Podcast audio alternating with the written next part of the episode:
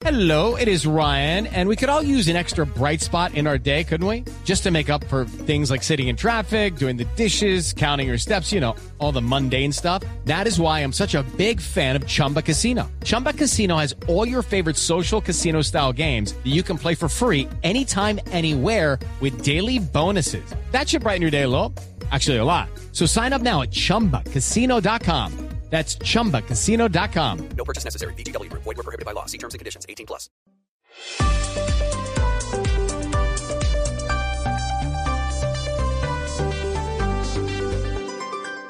Seguimos conectados en Mañanas Blue.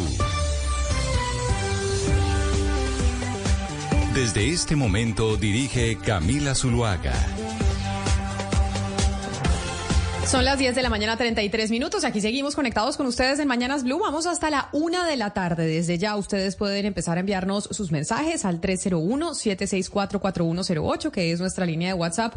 O también estamos conectados y seguimos ahí viendo sus mensajes a través de nuestro canal de YouTube de Blue Radio en vivo. Lamentablemente hoy empezamos esta media mañana con noticias de orden público en el sur eh, del país. Hugo Mario Palomar, nuevamente hay noticias eh, lamentables sobre la seguridad en el país. ¿Qué pasó ahora?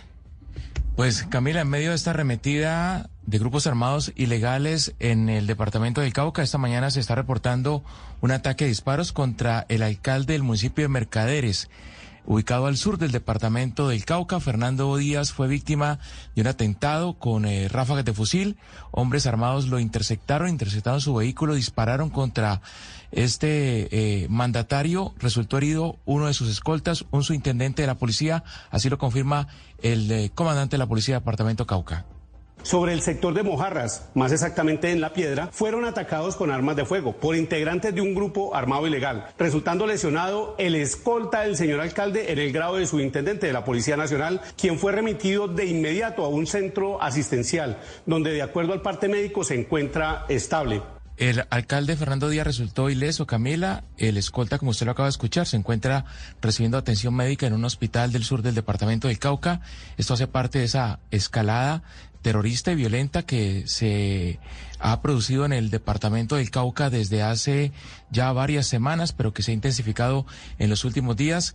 Hace eh, algunas semanas al alcalde de Mercaderes le habían robado su camioneta, la camioneta eh, blindada asignada por la Unidad Nacional de Protección. Se estaba desplazando en otro vehículo que fue atacado esta mañana con el saldo ya mencionado, Camila, un escolta herido en este atentado. Hugo Mario, Mercaderes es un municipio de qué tamaño? ¿Cuántos habitantes estamos hablando que hay dentro de Mercaderes Cauca después de conocer esta noticia del atentado en contra de su alcalde? Es un municipio, Camila, ubicado al sur del departamento del Cauca, en la zona del Patía.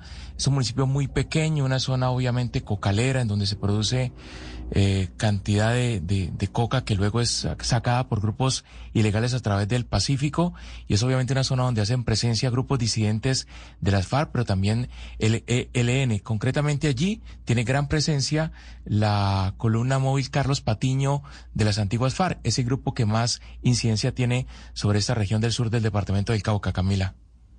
Pues lamentablemente iniciamos esta media mañana con noticias de orden público que nos llegan desde el departamento del Cauca. Gracias, Hugo Mario. Y quiero preguntarles, acá todos en esta mesa de trabajo toman café, me imagino. ¿Usted, Ana Cristina, toma café por las mañanas? Yo creo que esta pregunta ya se la ha hecho varias veces. ¿Toma usted café? Sí, Camila, muy cafetera. Me encanta el café. ¿Y lo primero que se mete usted en el cuerpo es un café? Eh, ¿Café o té? Sí, eh, cualquiera de los dos, pero sí me encanta el café. ¿Usted, Claudia, es de café por la mañana o no es de café por la mañana? Sí, señora, eh, de café, eh, dejé de tomar café muchísimos años, eh, con la pandemia volví a retomarlo y ahora ya no me puede faltar por la mañana, pero solo por la mañana, después del mediodía, si hago, si tomo café, no puedo dormir por la noche. Pues esa es eh, la costumbre de muchos colombianos. Tomarse un café apenas se despiertan, un café por la mañana es parte de nuestras tradiciones. Pero el Financial Times, Mariana, hace una publicación sobre cómo el café podría llegar a su pico de producción por cuenta del cambio climático. Quiere decir que estaríamos llegando a lo máximo que podríamos producir de café en el mundo o qué es lo que dice el Financial Times? Eh, sí, Camila, pero antes de eso, déjeme darle unas pequeñas cifras para que se dé cuenta cómo es de amado el café y cómo va a subir la demanda del café a nivel mundial. En las últimas tres décadas se duplicó el consumo de café, pero también el incremento seguirá tanto en países como por ejemplo China y el África, que tienen poblaciones que crecen cada vez más, un ejemplo, Camila, en China, Starbucks es la cadena estadounidense de café, que usted sabe es enorme, pues abre una tienda de café cada nueve horas.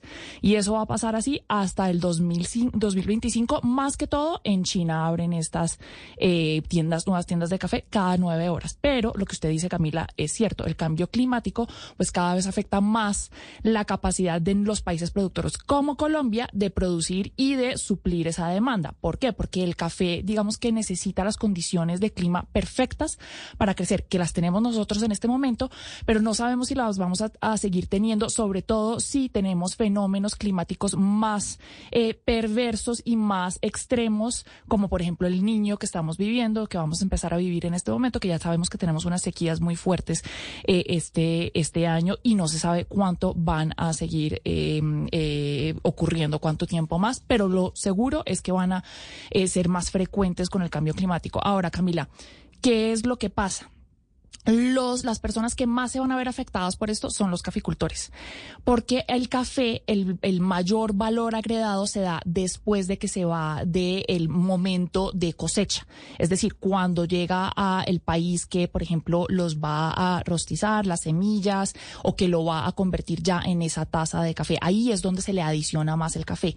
Lo que significa que los caficultores, aquellos eh, campesinos que son usualmente de pequeña escala, eh, no tienen las capacidades ni los recursos para hacerle frente a todas las consecuencias del cambio climático. Entonces, a medida que ellos pues les, les falta recursos, se empobrecen más, menos capacidad de producir van a tener.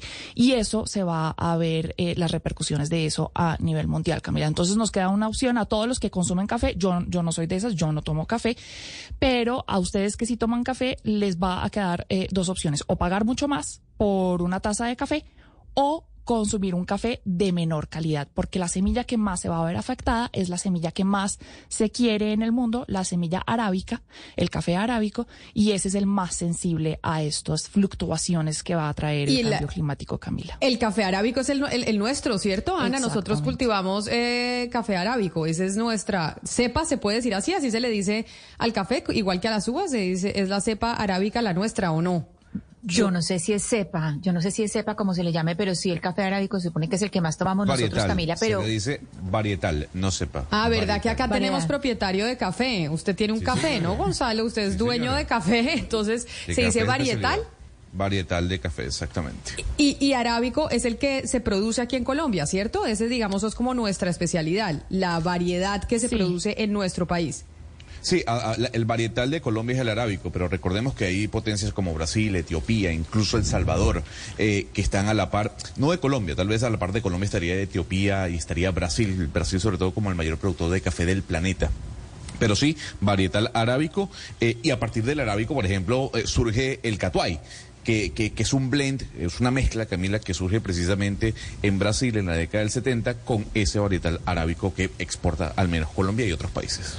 Sobre esto que usted está diciendo, Mariana, es algo importante y es cada vez que hablamos del cambio climático, cuando uno escucha hablar ahí es que el cambio climático es que estas son las cosas que pueden suceder para que nos demos cuenta cómo esto es un ejemplo que nos afecta directamente a nosotros en nuestro diario vivir. Por esa razón yo les preguntaba en principio a Ana Cristina de Claudia es, ¿ustedes toman café o no toman café? Porque hasta en esas pequeñas cosas se ven los efectos del cambio climático, lo que usted dice. Uno, que va a haber menor producción y dos, que a la gente si va a querer seguir tomando café le va a tocar pagar un poco más o tomar uno de menor calidad. Café de menor. El, o sea, el, el, el varietal preferido del mundo, el 56% de las tazas de café que usted se toma, tienen en ellas este varietal que dice Gonzalo, que es el que se produce más que todo en Colombia, el, el arábica. Ese es el que más va a sufrir porque es especialmente sensible a los cambios de temperatura. Entonces, si usted quiere ese café, que es el más rico, el que más disfruta la gente, pues le va a tocar pagar un poco más. O le va a tocar eh, simplemente consumir otro tipo de eh, café. Están tratando de, eh, digamos, inventarse otra semilla de café que no sea tan sensible a los cambios climáticos, pero no va a ser tan rica, pero, Camila. Pero y acá, que pues obviamente seguramente eso pasará lo que nos cuenta Mariana, pero acá en Colombia pues la producción en este año ha estado bien golpeada. Eh, por temas de rentabilidad, no por lo que usted dice, pero acá pues tengo el, el, dato a la mano. En los últimos 12 meses, la producción de café en Colombia ha caído 13%. 13%, pero yo me imagino que también ha sido afectada por los cambios, o sea, en este momento que tenemos entrando el niño, yo me imagino que este, se está viendo afectado por eso, ¿o no, Sebastián? Pues el, no, el sector está preocupado ah, y, y, como lo ha dicho el, presidente de la federación, ahorita hay un problema de márgenes muy, muy serio de rentabilidad. Ahora, lo que sí es cierto es que el café este preguntar, año... no sé si habrá otras razones. Este año el café eh, en mayo alcanzó su precio más alto en los últimos 15 años, precisamente eh, por, estos fenómenos climáticos a nivel mundial, estoy hablando. Pero también, Camila, lo que hay que tener en cuenta es que eh, mire, a, nivel mundial, para el 2050 aproximadamente, la, la, gente va a empezar a tomar 6 mil millones de tazas de café al día. Esa es la cantidad de café que toma la gente. Es un producto supremamente...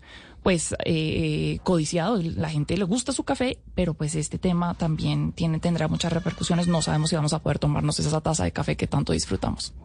A la gente le encanta el café, ¿cómo así? La gente se además no hay nada más rico que el olor de café por la mañana. Lo Ahora que pasa es que, Camila, eh, discúlpeme, eh, es que es que ahí lo que quiero decir es que hay un crecimiento y eso hay que decirlo de las cafeterías de especialidad que no realmente trabajan con un varietal tan económico. Starbucks, digamos que sí, hay un crecimiento sobre todo a nivel de mercadeo, pero lo que sí hay un, una creciente en cuanto a números se refiere a nivel global son las cafeterías de especialidad que trabajan con varietales como el catuay, el caturra e incluso el geisha. Y lo que decía Sebastián, es importante porque Panamá, siendo un productor de geisha y la referencia del geisha como varietal en el mundo, está viendo como muchos productores colombianos están viniendo a Panamá para comprar ese tipo de café o ese tipo de varietal porque en Colombia se le está haciendo complicado debido a lo que decía Mariana, al cambio climático. O sea que ahora están cultivando allá en Panamá, Gonzalo esas siempre. variedades. O sea, Panamá, pa, pa, Panamá, siempre ha sido un, un país eh, cafetero. Pues, eh, pero, pero, el, te, eh, pero el, te, el, tema del geisha como referente a nivel global lo tiene Panamá. Entonces Colombia, por la situación que vive en este momento, hay algunos productores que están viniendo a Panamá para comprar lo que se produce acá, ese geisha que se produce en, en, Panamá, que por la superficie, por la tierra, tal vez Colombia no lo tiene. Pero Gonzalo, sabe que usted me, me recuerda a otro problema que tendremos con este tema del cambio climático, y es que, pues sí, muy bien, por ejemplo, países que hoy en día no son caficultores, como Estados Unidos, se podrían volver caficultores a medida que el planeta se calienta y ellos tienen temperaturas que se acoplan más a eh, las necesarias para crecer el café. Pero ¿qué es lo que pasa? Que usted necesita, pues, acoplar esa tierra, eh, destruir unos bosques, eso también trae un daño ambiental. Entonces, digamos que no es tan fácil, digamos, eh, eh, desplazar el café de los países que hoy en día los, los siembran a otros. Eso, esa solución no es tan sencilla. Ahora quiero, antes de que iniciáramos esta transmisión, estábamos oyendo una cuña, o una, sí, una cuña radial sobre la Secretaría de Salud de Bogotá, en donde le preguntaban, y la cuña lo que decía, no sé si ustedes tuvieron la oportunidad de escucharla, la cuña lo que le preguntaba a la gente es, ¿usted hasta qué edad tomó leche materna? Usted, por ejemplo, Hugo Mario, ¿usted sabe hasta qué edad su mamá le dio leche materna? Eh, no, Camila, no tengo ni idea y nunca le he preguntado. No, Oscar, ¿usted sabe hasta cuándo le dieron leche materna a su mamá? No tengo la, la fecha exacta, Camila, ni la edad exacta, pero yo creo que después de dos años. Yo creo. O sea, ah, bueno, no. Pero si su mamá le dio sí, dos sí, años, sí. usted es un privilegiado. Usted es un privilegiado de la vida. Sí, Sebastián, ¿usted sabe hasta cuándo le dieron leche materna a usted? No, ese, ese tema nunca ha estado en un desayuno. Nunca, nunca le pregunto. ¿No? No. Ay, en cambio, yo sí he preguntado. ¿Usted no ha preguntado, Claudia, a su mamá cuánto, hasta cuándo claro. le dio leche materna? Acuérdese que yo les conté hace unos Ah, días sí. que mi mamá no nos pudo dar leche materna ni a mis hermanos ni a mí y que por eso yo fui obsesiva con que sí le iba a dar a mi hijo y a mi hijo logré darle hasta los 11 meses. A mí me dieron solo un mes. A mí mi mamá solo me dio un mes. ¿A usted, Ana Cristina, cuánto le dieron? Eh, Camila, ese tema también ha sido pues como muy eh, raro porque pues mi mamá me contaba que ella, el pediatra mismo le decía que nos diera leche de tarro. Entonces a mí Ah, me dieron muy poquito, entonces leche de tarro y bueno, y mire, y mire el resultado, o sea que sí, es mejor la leche materna. eso muestra que es mejor la leche materna. Eso es lo que, pues, es lo que está diciendo la Secretaría de Salud de Bogotá, precisamente incentivar a las mamás a que den leche materna, porque eso, pues, es mucho más saludable para los bebés. ¿Y por qué le estoy preguntando por eso? Porque es importante hablar de la salud de los niños, sobre todo porque usted, Ana Cristina, creo que desde la semana pasada nos viene hablando del cierre de unidades pediátricas y de hospitales pediátricos en Antioquia. Y parece que esto, pues, está volviendo como pues ya un patrón y es cómo se están cerrando los servicios de pediatría en Colombia. recuérdeme usted, el, el último que se cerró en Antioquia fue cuál? Pues solamente este mes, Camina, le cuento que el 4 de agosto se cerró el Hospital Infantil Consejo de Medellín y más recientemente, la semana pasada, cerró temporalmente el servicio de urgencias pediátricas de la clínica Alma Mater de Antioquia, que en Medellín conocemos como la clínica León 13. Entonces, son dos servicios de, de, camas de pediatría, pues que son eh, muy importantes, que son cruciales, además que es para la gente más eh, vulnerable en Antioquia. Inclusive ha habido eh, manifestación, ha habido una carta de manifestación de la Junta Directiva de la Asociación Médica Sindical colombianas Medas, eh, capítulo Antioquia, manifestando la preocupación pues por estos cierres, porque además nosotros, Camila, hay que decirlo, pues estamos, eh, toda Colombia está en déficit de camas pediátricas. Nosotros, pues por los estándares de la OMS deberíamos tener 34 mil y solamente tenemos 15 mil. No, pues es que además yo le digo una cosa, si cuando usted es mamá de un niño chiquito se da cuenta, incluso aquí en Bogotá, Ir a urgencias pediátricas es un calvario. ¿Por qué? Porque viven absolutamente llenas. Y uno sí entiende es porque hay sobredemanda y pues hay muy poca oferta. Pero, Claudia, quiero preguntarle usted qué sabe de estos temas porque usted ya nos ha dicho que usted cubrió eh, la fuente de salud durante muchos años cuando era más joven. Y esta crisis de los hospitales pediátricos estalló ahora por cuenta además de un eh, comunicado que enviaron eh, las sociedades científicas diciendo, oiga, acá está en riesgo la oferta de servicios pediátricos por cuenta del costo de los mismos, pero esto es de vieja data, esto no, no, es de ahora. ¿Por qué, ¿Por qué hoy es peor la situación de los hospitales que atienden a niños y, y los, que los hospitales generales. ¿Por qué razón estamos concentrados en los niños y no en todos los hospitales en general? Camila, permítame para responderle esa pregunta ponerle un pedacito de la intervención que hizo en abril la doctora Doris Sarasti. Es una mujer muy importante que ha ocupado por 20 años el cargo de directora del Hospital Pediátrico de Empasto, que es el único para el sur del país, y que además eh, fue nombrada este año la directora de la Asociación Colombiana de Hospitales y Clínicas. Es la primera mujer en ocupar ese cargo. Ella participó en el marco de los debates de la reforma a la salud en una de esas audiencias donde justamente le reclamó a los congresistas que en la reforma a la salud no se está teniendo en cuenta la crisis de los hospitales pediátricos y les explicó cuál es la razón para que, o, cuál es el enfoque diferencial que no se ha tenido en cuenta, razón por la cual los hospitales pediátricos pues son menos, menos rentables y están en crisis.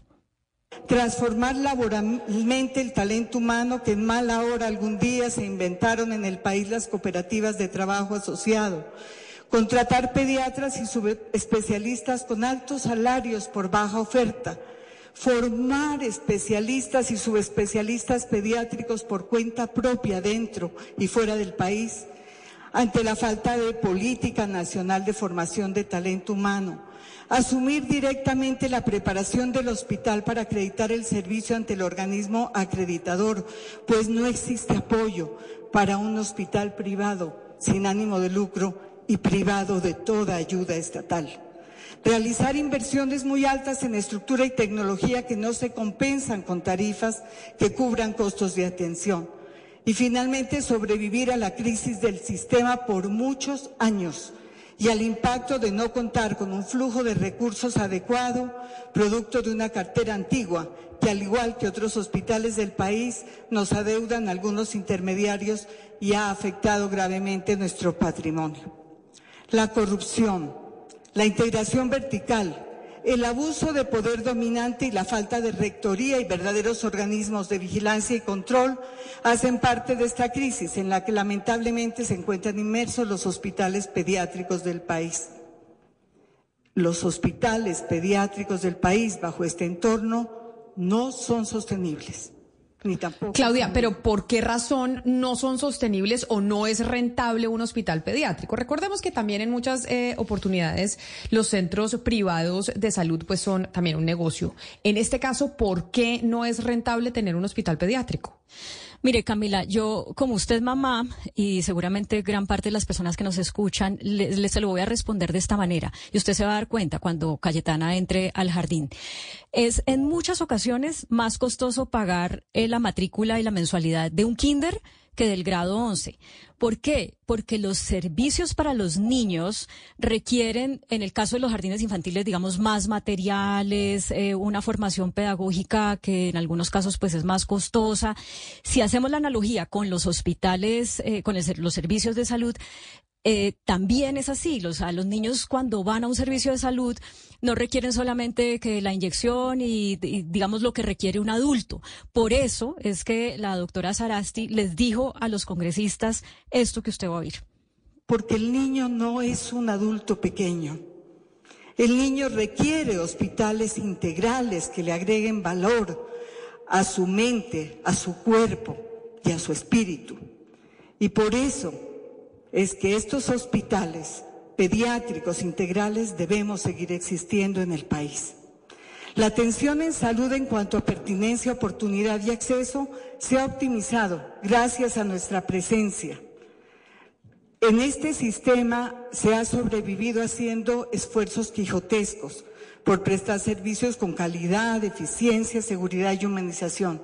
Hemos cumplido el deber, hemos hecho la tarea contribuyendo a disminuir en este país la mortalidad infantil colombiana, con servicios habilitados y acreditados prestados con talento humano experto e idóneo. Entonces, ¿por qué razón estamos siendo testigos del cierre de tantas camas pediátricas en hospitales pediátricos, en servicios pediátricos y clínicas pediátricas del país? Les recuerdo, señores presentes, 460 camas se cerraron el año pasado pediátricas en el país y 12 clínicas. ¿Por qué razón el sistema de salud ha puesto en peligro los hospitales pediátricos? Simplemente porque han tenido que soportar la carga de enfermedad, fruto de un sistema de salud que no privilegió la salud pública y la atención primaria y que no entendió que los servicios pediátricos se prestan por ciclos o periodos epidemiológicos. Y precisamente sobre esto que estábamos escuchando y la preocupación que claramente genera, pues que haya eh, em, una especie de cierre de los centros de atención pediátrica en el país, es que nos acompaña a esta hora el doctor Mauricio Guerrero Román. Él es el presidente de la Sociedad Colombiana de Pediatría y se conecta, se conecta con nosotros hasta ahora en Blue Radio. Doctor Román, bienvenido y gracias por estar aquí con nosotros. Buenos días, muchas gracias por, por la invitación para seguir participando en, en todo este debate que, que, hemos tenido las últimas dos semanas en Colombia por cierre de, de camas pediátricas nuevamente. Eh, y pues desde la Sociedad Colombiana de Pediatría hemos estado muy preocupados y muy al tanto trabajando eh, permanentemente en un problema que como bien escuchaba ahora eh, en las noticias viene yo diría que de un tiempo mucho más atrás que, que, estos últimos dos años.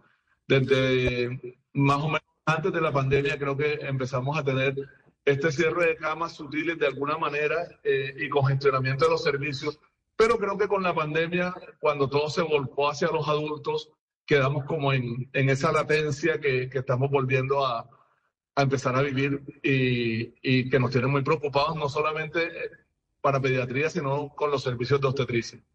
Pero entonces, doctor Guerrero, explíqueme una cosa de una forma fácil de entender para nosotros los usuarios, los que tenemos hijos. Esta crisis que ustedes están evidenciando con el cierre de camas pediátricas en los hospitales del país, lo que puede llevar es a qué? A que haya un colapso y haya un momento en que entonces a mí se me enferme mi bebé y no haya quien me la atienda y no haya una cama en donde yo la pueda eh, tener. Así es, lo que más nos está preocupando en este momento es que el, el cierre es de las camas netamente hospitalarias eh, en pediatría, o sea, del, cuidado general y de las urgencias. Porque de pronto si hablamos de consulta externa y hablamos de otros servicios que se van abriendo, de pronto no vamos a, encontrar este, este, mismo tipo de problemas. Pero las camas hospitalarias sí, y eso hace que se aumente la, la dificultad en la atención en los servicios de urgencia y que empecemos a tener eh, esperas largas o malas atención en calidad para nuestros pacientes pediátricos en Colombia.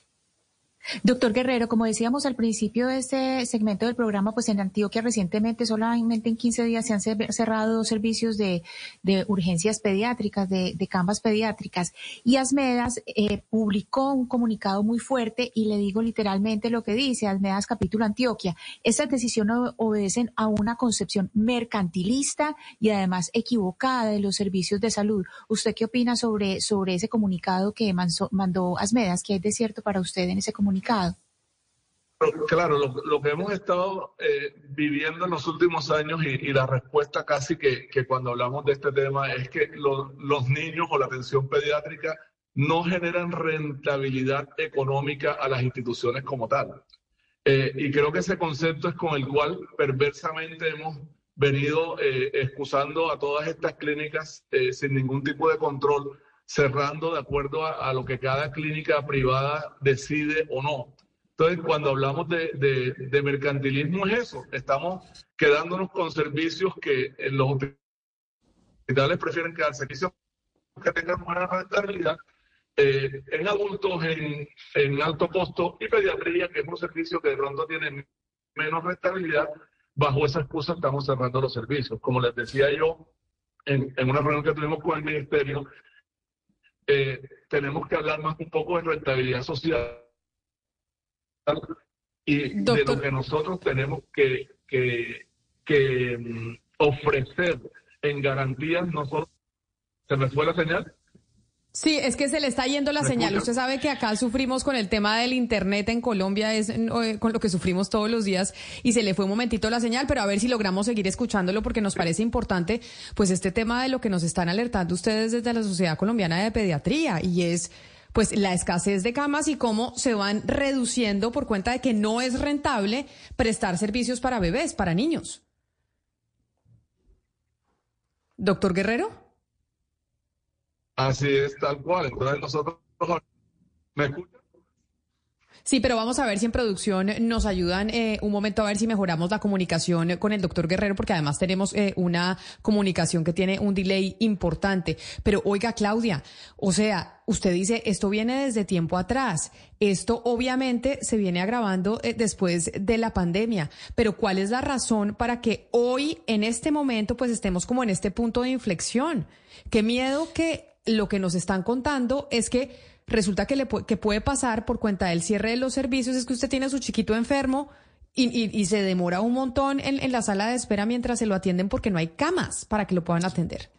Así es, Camila, y por eso era tan contundente la declaración que hacía la doctora Sarasti ante los congresistas. Ella decía, si no le ponemos eh, solución a esto, Colombia va a pasar a engrosar la lista de esos países donde los, la, violación a los derechos humanos de los menores de edad, eh, vamos a estar en los peores lugares de esa lista. Así de dramático es el panorama.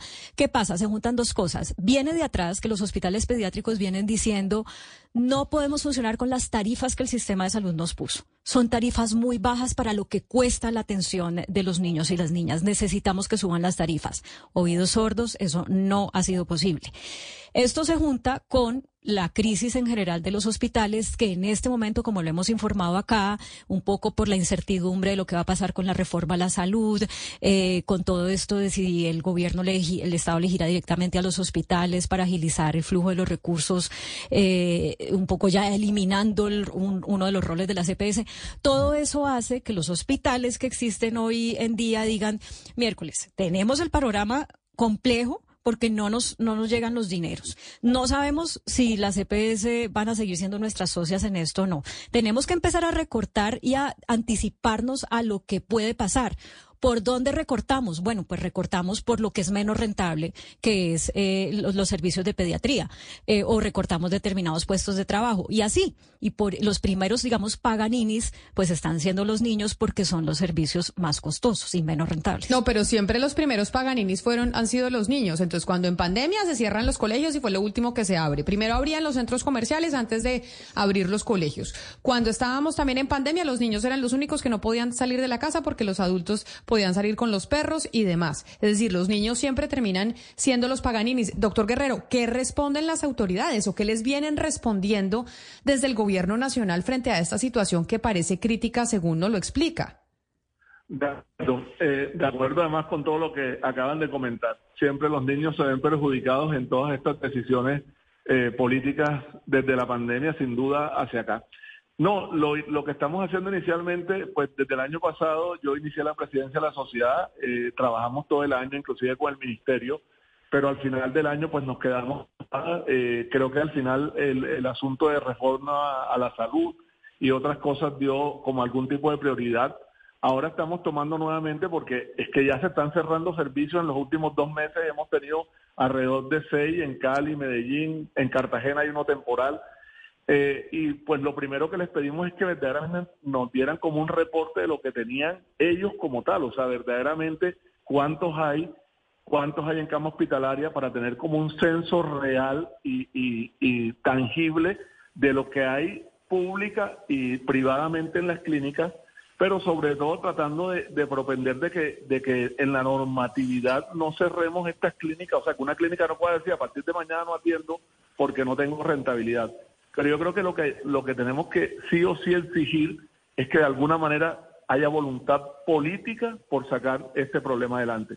Si no tenemos voluntad política, nos gastaremos en comunicados de sociedades científicas, sociedad colombiana, los medios que ustedes nos ayudan mucho y siempre están prestos a todos estos servicios y a todo esto que nos está pasando, pero si no hay voluntad política, no manejamos, como decía la doctora, la corrupción, la atención, porque al final, pues si, si, si las ganancias son pocas, pero además de eso les deben miles y miles y millones de pesos, que es lo que nos dicen muchas de estas IPS cuando cierran de alguna manera, pues buscan mayor rentabilidad, pues sin duda que no vamos a lograr hacer nada. O sea, yo creo que si no, tiene, no tenemos voluntad política desde el ministerio, y además no buscamos las medidas reales de control de corrupción, no solo en las EPS, sino también en las IPS, vamos a tener al final cada día más cierres y más complicaciones para una buena atención en la, en, en la pediatría, porque la pediatría que va desde, la, desde 0 hasta 18 meses, porque atendemos primera infancia, infancia. y adolescencia inclusive.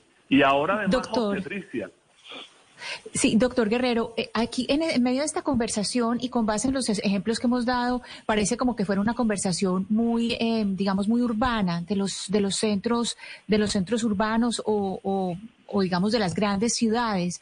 ¿Cómo es el panorama de la pediatría, de la prestación de servicios pediátricos en el área rural? Porque si estamos hablando de esto que es grave en las ciudades, entonces, ¿de qué estamos hablando en el área rural? Así es, eh, eh, las ciudades con eh, incremento de mortalidad, Chocó, Guajira, Baupés, Amazonía, que son áreas rurales, están en las mismas o peores condiciones precarias con mortalidad por desnutrición, con mortalidad perinatal, por no tener atención neonatal en los lugares, en las áreas rurales, ni siquiera a dónde remitirlos. O sea que sin duda que el panorama en, en esa zona es peor, porque además son zonas sin subespecialistas, son zonas sin atención eh, de calidad y de pobreza extrema. Entonces, verdaderamente que para nosotros la preocupación es grande porque si en las ciudades estamos así, sin duda que en las áreas rurales vamos a estar cada día peor. Si no hacemos de, en este momento, sin duda, un análisis claro, puntual, que fue lo que, lo que le dijimos al, al ministerio eh, en una reunión que tuvimos la semana pasada, nosotros necesitamos tener claro verdaderamente cuántas camas hay, porque nosotros sentimos que por lo menos en los últimos dos años hemos tenido, pues de por sí, no tenemos el número de camas que deberíamos tener, como decían, decían ustedes al comienzo, pero además hemos ido bajando camas. Durante la pandemia se mandó todo hacia los adultos, con obvia razón, sin duda, porque nadie critica eso, pero casi que todas esas camas se quedaron para los adultos y nunca regresaron nuevamente a pediatría. Se cerraron servicios de UCI pediátrica para adultos y ya después. Entonces, es, pero creo que sin duda, si no tenemos una voluntad política con verdadera, eh, digamos que con verdadera eh, normatividad y verdaderas ganas de trabajar por, por la pediatría y la infancia, pero, doctor no va a ser fácil y vamos a seguir trabajando eh, mal y teniendo este déficit de camas permanente. Pero, doctor Guerrero, esta delicada situación que usted nos comenta, a mí me, me parece que tiene algo similar en lo que hablábamos la semana pasada con el exministro de Salud, Augusto Galán, y le cuento, él auditó los balances financieros de las principales EPS y pues está muy preocupado. Y yo, ¿por qué le digo que hay una similitud? Un poco lo, lo, que, lo que veo que usted nos cuenta y Claudia ahorita nos comentaba es que el Estado está totalmente subestimando los precios de vendida, lo que cuesta el servicio de salud, sea en pediatría, sea en lo que se paga por cada, por cada paciente, sea los costos de los insumos y tanto las EPS como las IPS, si el Estado, pienso yo, oyéndolos a ustedes, no actualiza y sincera, pues dos o tres años de alta inflación, de alta evaluación, pues los privados se revientan. No sé si usted está de acuerdo en eso, qué noticia tiene de eso y por qué los precios siguen tan atrasados. Completamente de acuerdo. Inclusive yo que trabajo en un hospital infantil en Cartagena, que es el único para la costa, netamente pediátrico, con todos los servicios y las subespecialidades para, para toda esta región. Eh, hablaba el otro día con el director y nos decía, Mauricio, pero es que si al final todavía hay instituciones que tienen tarifa 2001 y estamos en el 2023. Entonces, si no, si además de que no nos pagan puntual, si tenemos que recibir dinero a 20 días, a 120 días, a 6 meses, a un año para que para que nos cancelen, además estamos con tarifas año 2001, 2002, 2006, estando en el 2023, sin duda que nos vamos a terminar reventando todos los servicios y bueno, como decían ustedes en un comienzo, el, el servicio que menos produce es el que hay que ir quitando eh, pero sin mirar que nosotros tenemos aquí lo que tenemos que buscar en pediatría o en primera infancia, adolescencia y en mujeres embarazadas es nuestra rentabilidad social. O sea, son servicios que tenemos que proteger desde el gobierno, tanto para entidades públicas como para entidades privadas. Que además en el país, en pediatría, lo que más tenemos es entidades privadas. Alrededor del 75-80% seguramente son privadas y solo un 20% son públicas como tal. Pues muy preocupante lo que usted nos dice, doctor Mauricio Guerrero, presidente de la Sociedad Colombiana de Pediatría, porque precisamente uno de los indicadores de desarrollo de cualquier país y de objetivos del milenio de las Naciones Unidas es precisamente reducir la mortalidad infantil, reducir la mortalidad eh, de las madres, reducir la enfermedad en niños. Y pues si no tenemos camas para poderlos atender, porque usted dice esto no es solo un tema pediátrico, también es un tema ginecobstétrico, pues es muy delicado. Muchas gracias por estar con nosotros hoy hablando de este tema aquí en Mañana Blue. Gracias a ustedes por, por la invitación y esperemos que, que todo esto nos sirva para que verdaderamente tengamos un cambio desde, la, desde el Ministerio de Salud y poder trabajar por la infancia y la adolescencia en Colombia. Ya que se está tramitando la reforma a la salud, se está a la espera del segundo debate. Vamos a ver qué dice el doctor Jaramillo, ministro de Salud, sobre esto tan delicado que manifiesta la Sociedad Colombiana de Pediatría. Es que usted le preguntaba a Cristina, al doctor Guerrero, sobre que esto parecía una discusión más urbana que rural. Y imagínese usted, el presidente Gustavo Petro, cuando habla de la defensa de la reforma a la salud, dice que no se puede pensar en el sistema de salud colombiano cuando se cree que el sistema de salud es como está en Bogotá o como está en Medellín o a veces en Cali.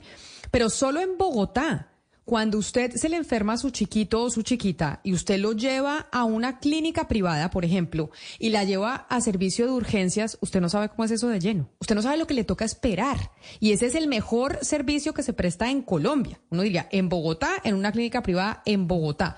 Imagínese si, que este es el panorama que nos está contando el doctor Guerrero cómo está el tema de la atención pediátrica en el resto del país. Si en Bogotá, en los sitios privados, usted a veces le dice, no, le toca esperar dos horas ahí con su bebé en los brazos porque no hay para dónde se lo muevan. Mm, es que esa, es la medida del desastre, Camila. Cuando uno mira eh, las ciudades capitales como Bogotá, como Medellín, como Cali, y bueno, Bogotá es la capital del país, si están en ese problema, imagínese en las otras áreas, eh, en, las, áreas rurales, en, en los lugares que, que, están lejos de los, digamos, de los centros de poder o las ciudades capitales de los departamentos. Y hay algo muy importante para decir aquí, Camila, y es que en Colombia todavía tenemos la vergüenza de decir que hay niños que se mueren de desnutrición.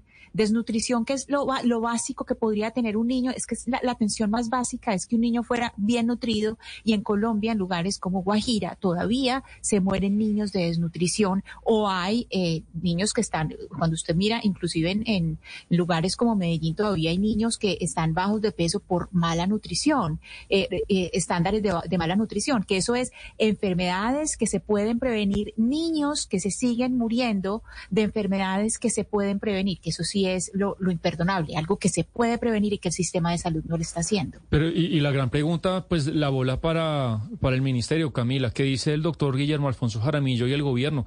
Porque es que lo que nos contaba acá el doctor, pues es un poco lo que decía el exministro está, es muy fácil decirle a las empresas que, que no, que, que operen, que la salud es un derecho, que, pero por supuesto, pero es que uno no puede operar en 2023 con precios del 2020. Es que nadie puede hacer eso. Usted todos los días tiene que pagar proveedores, insumos y la plata se acaba, se revienta. La salud es un derecho de acuerdo, pero también es un bien económico en el que usted tiene que comprar cosas. Entonces aquí el Estado no sincera los precios de tres años de alta inflación, cómo la gente opera, es que la gente se revienta.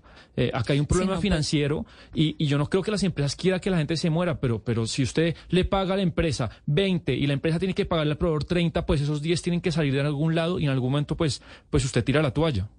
Claro, y es que eh, la, decisión que toman los hospitales al cerrar camas pediátricas no es una decisión de no queremos atender a los niños, es una decisión de supervivencia.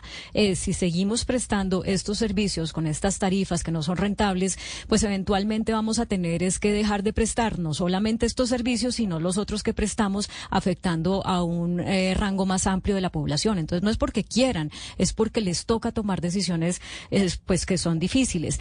Al respecto, se pronunció la Asociación Colombiana de Sociedades Científicas, la doctora Dora Bernal, en un comunicado le trae al gobierno eh, la, que la situación no es solamente para los niños, es también para las mujeres en estado de embarazo. Mire lo que eh, dice el comunicado, Camila.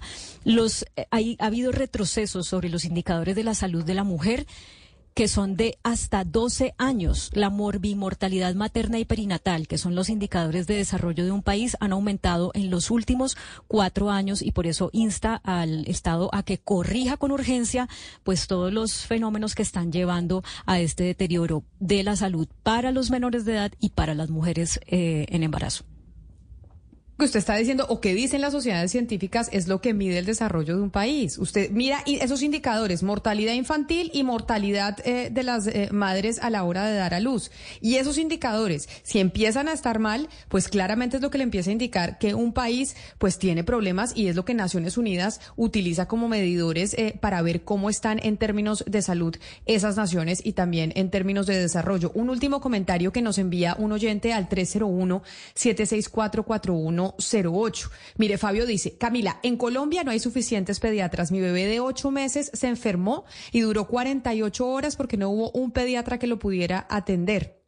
Por ejemplo, María Castro dice que ella llevó a su niña por urgencias al San José Infantil, que llegó a las 10 de la mañana y, y, salió a las 5 de la tarde sin medicamentos porque ahí no los dan y le tocó dar un paseo por toda la ciudad para conseguir las drogas que les habían enviado eh, los bebés y para les habían enviado los médicos para su bebé. En fin, y ahí empezamos a recibir varios mensajes de los oyentes que han vivido estas experiencias y cuando usted se pregunta por qué vivo esta experiencia, por qué cuando voy a urgencias a llevar a mi hijo o a mi bebé pasa esto, pues es por cuenta de lo que acaban de escuchar ustedes del doctor Guerrero, que sí necesita, obviamente, una respuesta del Ministerio de Salud. Vamos a hacer una pausa y ya regresamos aquí a Mañanas Blue. Colombia está al aire.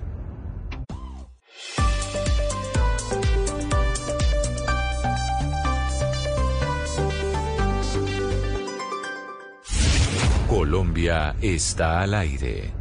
Camila, saque el ponqué, la torta, el cake, como usted lo quiera llamar, porque hoy la reina del pop está cumpliendo años.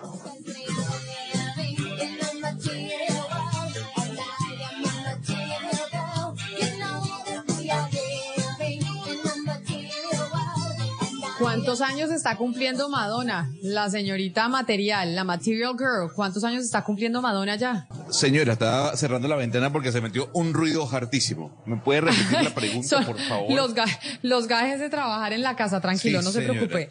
Se le metió un ruido. Eh, ¿Cuántos años cumple Madonna, la reina del pop, la 65. Material Girl, que es la canción que estamos escuchando en estos momentos?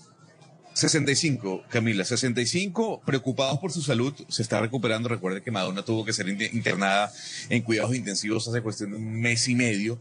Ya salió, está en plena recuperación. Incluso se ha anunciado eh, parte de una pequeña gira que hará en el año 2024. Oiga, yo pensé que Madonna tenía más, ¿sabe? No porque sienta que ella se ve de más, sino porque, no sé, pensaba que tenía más años, más que 65. ¿Y Yo sabemos cómo va a celebrar que- ni idea? No, no, no tengo esta información. Todavía no he llegado hasta allá. Tengo que llamar a algunas fuentes, Camila. Pero yo sí, yo sí creo que hay, hay, hay, hay personas como Madonna, Mickey Rourke y otras, y otros hombres y mujeres, sin distinción, que no envejecen bien, ¿no? Yo creo, yo creo que Madonna no ha envejecido bien, o no sé si es el tema de las, de las operaciones también. Yo lo que creo es que como Madonna ha estado tan vigente durante tanto tiempo, porque ella ha estado vigente durante décadas y siempre ha logrado estar ahí marcando la pauta, por eso era que yo pensaba que tenía más edad. No porque se vea de más edad, sino porque ha estado muchos años y desde muy joven, pues marcando la tendencia en términos eh, de la música. Por ejemplo, esta canción Material Girl, ¿de qué año es?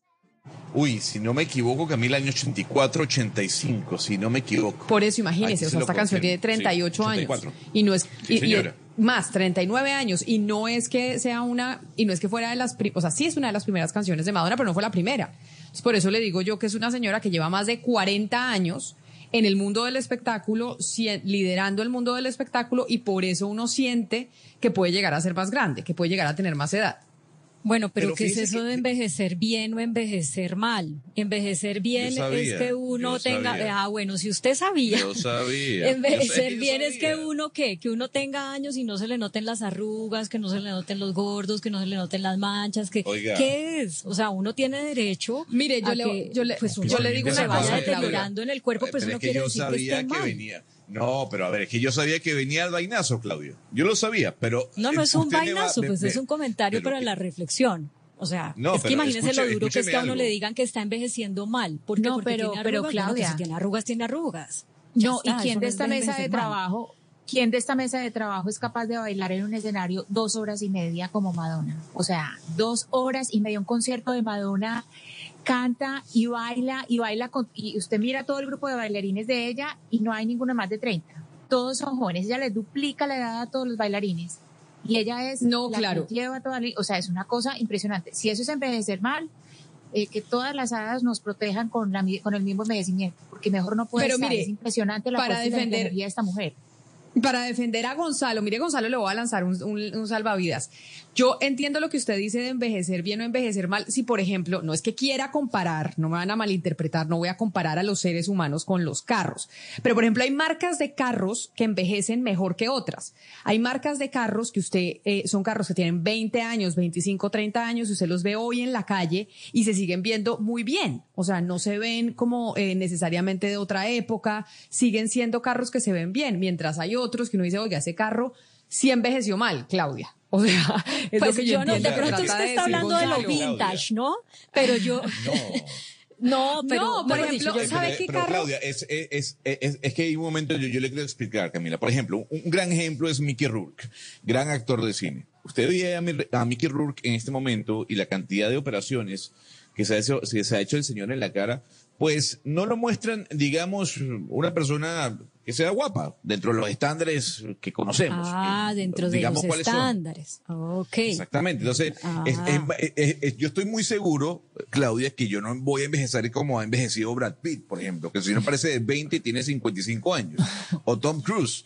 Entonces, también. Pero eso no quiere decir que usted realidad. vaya a envejecer mal, Gonzalo. Eso no quiere, porque es que es que yo a lo que me refiero es al calificar como malo una cosa que es natural a la edad Pero- para la mayoría de las personas. Las personas que Pero a uno los sí 60 puede envejecer mal. Todos Claudia. vamos, a, todos vamos a estar debajo del suelo, pues hechos polvo en algún momento. Ojalá todos dentro de mucho tiempo. Pero Claudio, por ejemplo, eh, no llevándolo a los famosos, pero uno sí ve amigos, eh, en mi caso, que uno los deja de ver dos o tres años. Y yo veo a uno que va al gimnasio, que se cuida, que pronto tiene buenos hábitos, y veo a otro que, y uno sí le dice, hermano, usted sí los años lo arrollaron. Y entonces, Pero eso no está No, me mal, parece es lo que quiere decir tenaz. Claudia. Eso no es, no es que mal. O sea, es una manera de envejecer muy distinta. Claro, Es uno, di- eh, si el uno exacto. quiere estar 30 kilos arriba eh, y calvo, está bien, es su problema, y si el otro no, pero uno de pronto se va al carro y dice, uy, este los años lo arrollaron, y ya, pero cada uno verá, No, es pero que los pues- años lo arrollaron, es una cosa muy dura. No, yo creo que el si el otro sí punto se debe cuida. ser Si aquí, o ha envejecido saludablemente o ha envejecido no saludablemente. Ese me parece un parámetro que en el que, que pero no si es usted no se cuida, se le ofensivo, nota, que... Claudia.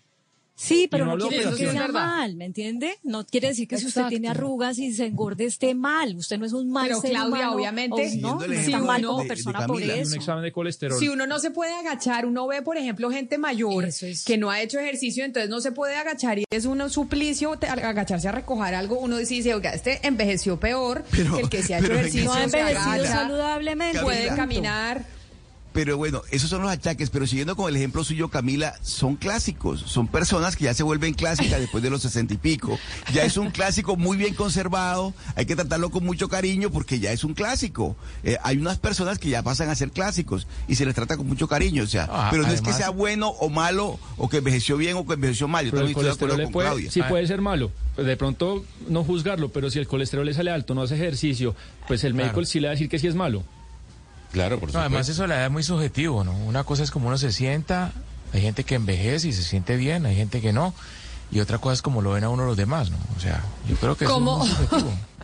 Pero mire, Sebastián se las da de mucho café con leche con los amigos porque como cuando dice, hay unos que sí envejecieron mal o por lo menos se le notan los años y se refirió usted al pelo, Sebastián. Usted lo que pasa es que tiene mucho pelo, pero eso eso es genético. Eso Sí, no es que usted haya hecho un esfuerzo por tener pelo, sino que usted tuvo la fortuna de que tiene mucho pelo. Entonces, probablemente Sí, usted no va a tener verdad. problemas de calvicie. ¿Su papá tiene problemas de alopecia? No. No, sí, mi papá es calvo, calvo. Mi papá es como Carlos Bianchi, el técnico argentino es igualito. No sé si usted lo conozca, Gonzalo. Bueno, usted así, va para allá. calvo, cal- no, Usted va no, para allá. porque mire que Sebastián Sí, tiene sí, mucho sí, sí. pelo. Se hereda, eso se hereda, Camila. Pero No, se hereda por parte hereda. de la mamá. La alopecia no se por parte.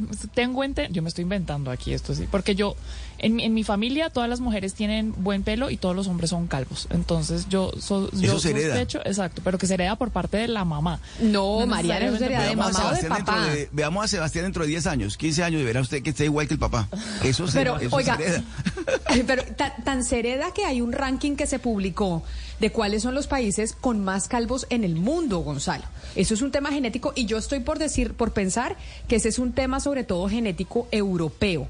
Porque uno no ve, por ejemplo, eh, en, eh, no ve tantos asiáticos calvos o no vemos tantos indígenas calvos. Eso es un tema genético europeo principalmente. ¿En dónde están los países con más calvos del mundo?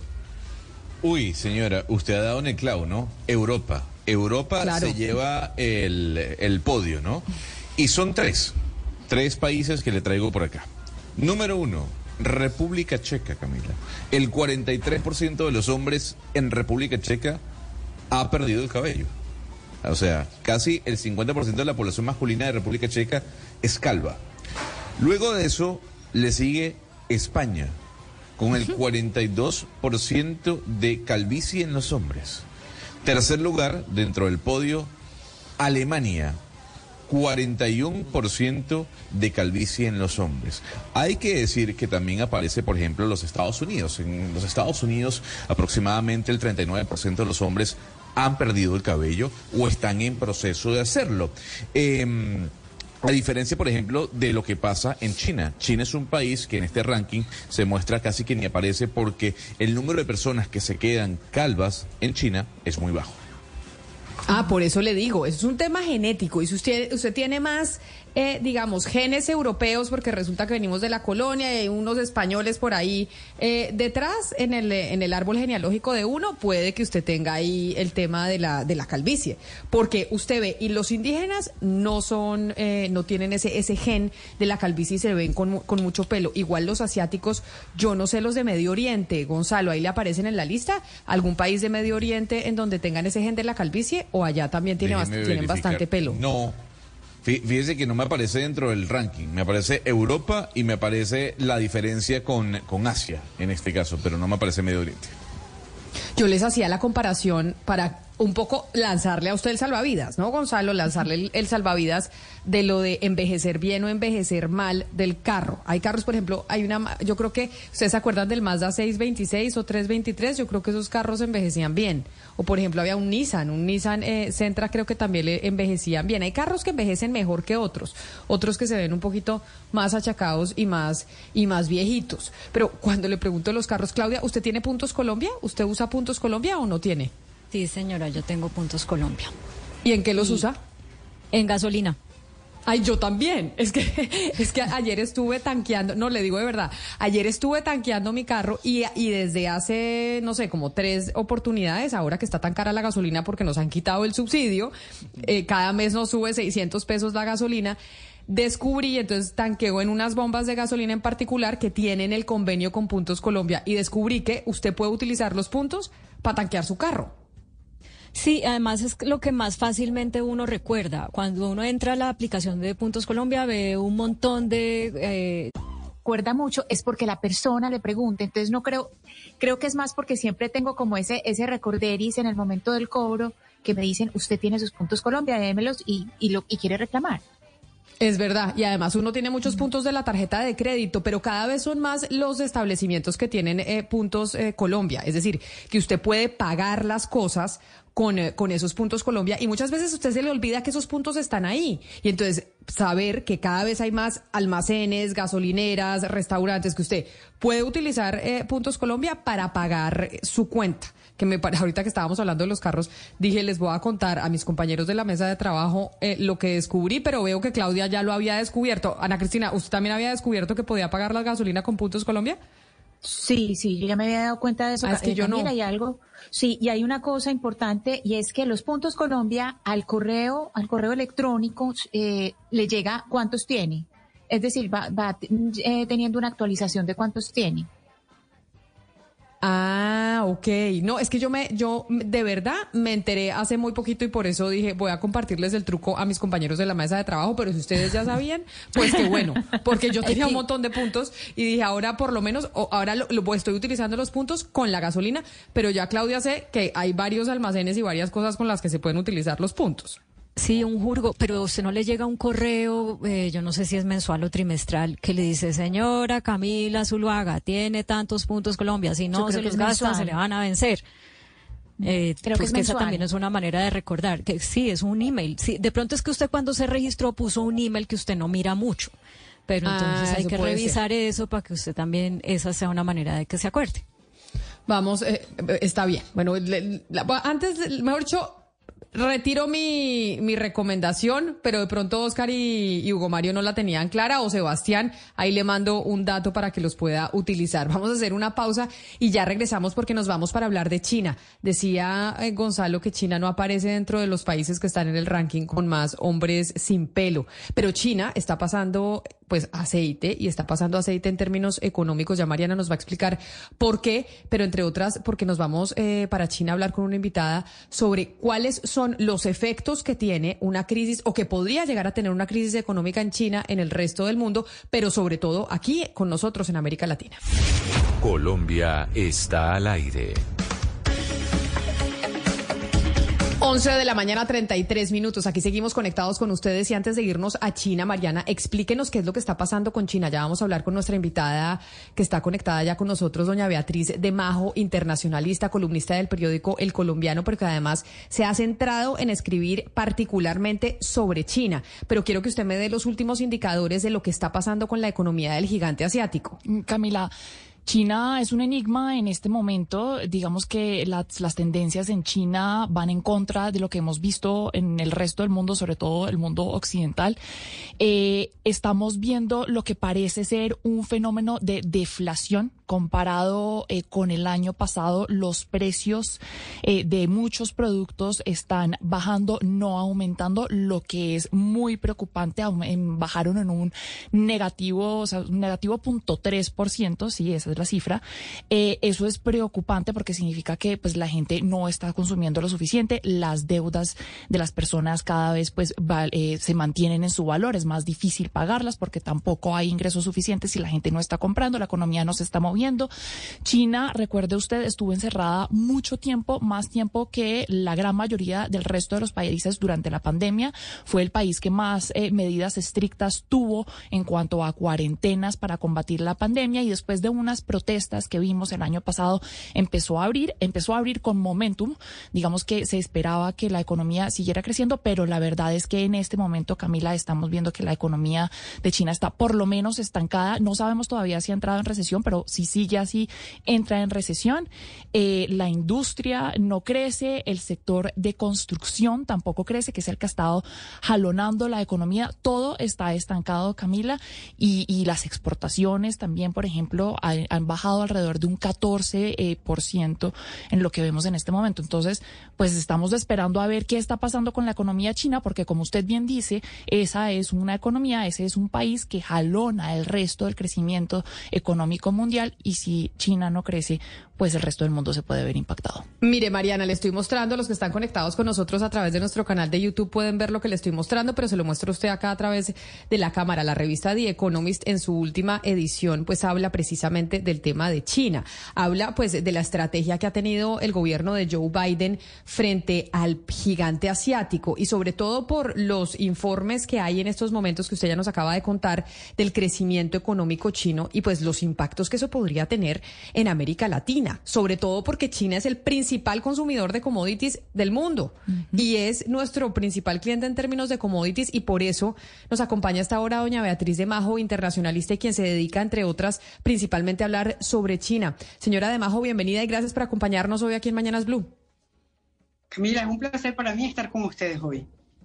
Mire, la hemos llamado porque como usted se ha dedicado principalmente a escribir eh, sobre China, yo quería preguntarle en caso de que, ya vemos, como nos decía Mariana, que los eh, indicadores económicos en China no son muy positivos, pero si se habla de que la situación económica en China se agrava más y pueda llegar a haber una especie de recesión, ese ¿Qué impacto, eso qué, qué, impacto tiene directamente sobre nosotros aquí en la América Latina, en donde cada vez se han estrechado más los lazos con, eh, con el gigante asiático? Pero mira, Camila, quizás la mejor forma de entenderlo es poner un ejemplo, y el ejemplo lo tenemos ahí muy a la mano porque la gran pandemia del COVID, todavía todos nos recordamos porque todos tuvimos que encerrarnos en cualquier lugar del planeta donde estuviéramos, ¿no? Y entonces ahí es donde uno se da cuenta realmente del impacto que una recesión en China pudiera eventualmente tener.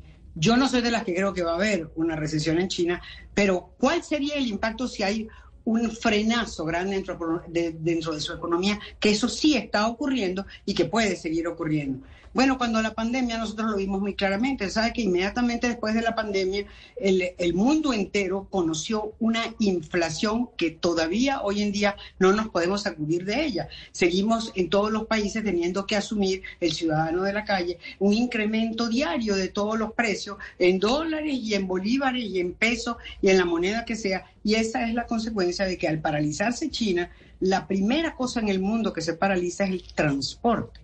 Y como tú bien lo acabas de decir, China, el transporte internacional, como tú lo acabas de decir, China provee una cantidad enorme de todos los bienes terminados que se consumen en el mundo entero, pero a la vez China también, ella consume una cantidad de materias primas y de productos básicos que vienen del mundo entero y particularmente de América Latina. Entonces, si China le da simplemente, si China simplemente estornuda en el mundo entero, todos agarramos un tremendo resfriado. Esa es la realidad. Nos puede dar una neumonía. Pero entonces, Beatriz, hablemos un poco del tema de las exportaciones, porque si bien es cierto que China consume muchos commodities que producimos, por ejemplo, en Latinoamérica, ellos también exportan muchos bienes que consumimos en el resto del mundo y las exportaciones se han caído en alrededor de un 14%, si no estoy mal.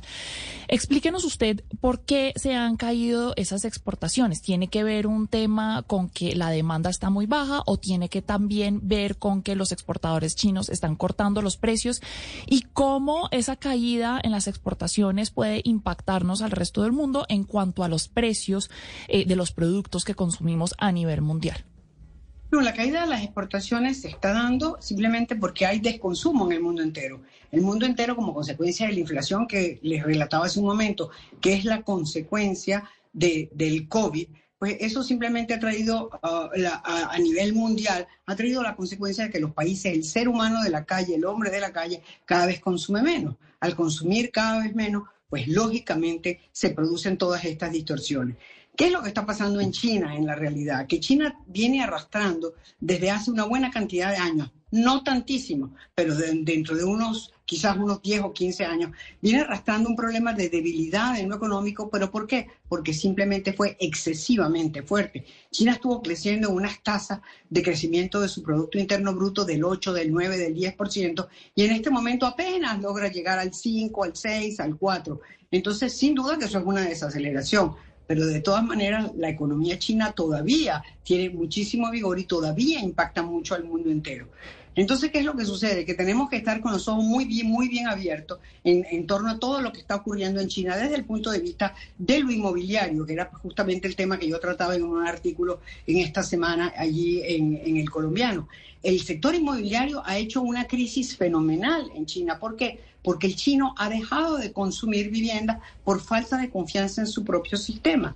Y entonces, como consecuencia de eso, la economía china íntegra se ha eh, desacelerado. Entonces, estamos viviendo una situación inédita para los chinos, pero recordemos también una cosa, Camila, que es que China es una economía dirigida, no se trata de una economía libre como la, la, de ustedes en Colombia, como la nuestra en Venezuela, como la de aquí en España, donde yo estoy. Simplemente es una economía donde todo, todo, todo está dirigido Y- desde la cúpula y desde el Partido Comunista. Entonces, bueno, ellos, la mitad de las cosas que nosotros decimos, tenemos que ponerles al lado un interrogante porque no estamos seguros de que Pero- todas sean ciertas, porque provienen de cifras que ellos mismos, ellos mismos son los que las aportan. Pero, profesora de Majo, ¿en qué medida también eh, quizá esa desaceleración era insostenible en la medida en que de pronto hoy India es la China de hace 30 años, donde Occidente pues fue a poner sus maquilas, sus fábricas, porque los salarios eran muy, muy bajitos y ya el país se desarrolló de cierta manera y de pronto la India hoy con salarios muy bajos, con las condiciones que de pronto la China tenía hace unas décadas, pues muchas industrias y muchas economías están yendo a moverse allá, ¿no? ¿No puede ser la India un gran rival de la China pensando en el futuro? Mira, el principal rival de la China son los Estados Unidos, sin lugar a dudas. Y, todos lo sabemos porque lo hemos estado viviendo en los últimos años. Hay una pelea a puñal entre ellos de manera de, ver cuál de los dos países lo- logra tener ese primer puesto dentro de las economías mundiales. A la India tiene problemas bien diferentes, pero la India lo que tiene es una fortaleza muy grande en el terreno tecnológico y por supuesto que China estaría enormemente interesada en toda esa tecnología que les llega de la India y que para ellos es verdaderamente importante. Pero pretender que la India va a sustituir a China en tamaño no es posible. Es que la fortaleza que lleva China y, el viento de cola que trae desde hace muchísimos años no se parece para nada a la economía de la India, que es una economía, en cierta manera, tú tienes razón, que se está desarrollando a gran velocidad en el terreno de lo tecnológico, pero que es un país que tiene todavía muchas características de ser un país eh, subdesarrollado. Pero ahí, señora Beatriz, hoy el, señor Modri eh, dijo lo siguiente, eh, vamos a convertirnos en la primera potencia a nivel económico. Incluso la economía de China superó a la del Reino Unido el año pasado, es la quinta más grande del planeta. Eh, y tomando en cuenta lo que decía mi compañero Sebastián sobre China e India, yo quisiera saber si pa- para usted los BRICS serán parte de la salvación. ¿Gonzalo? Se nos fue la comunicación eh, con Gonzalo, pero, pero imagino que la pregunta que le hacía... ¿Me oye? Ya, ya lo vimos. Es que por un momento se nos fue el sonido y nos asustamos, Gonzalo. No, no, no. Lo que le preguntaba a la señora Beatriz es, ¿usted cree que los BRICS pueden ser el- la salvación para la economía de China en un futuro me- a, a mediano plazo? Yo pienso que en general la China va a ir reorientando su economía hacia nuevos derroteros. Yo no creo que los BRICS son la solución.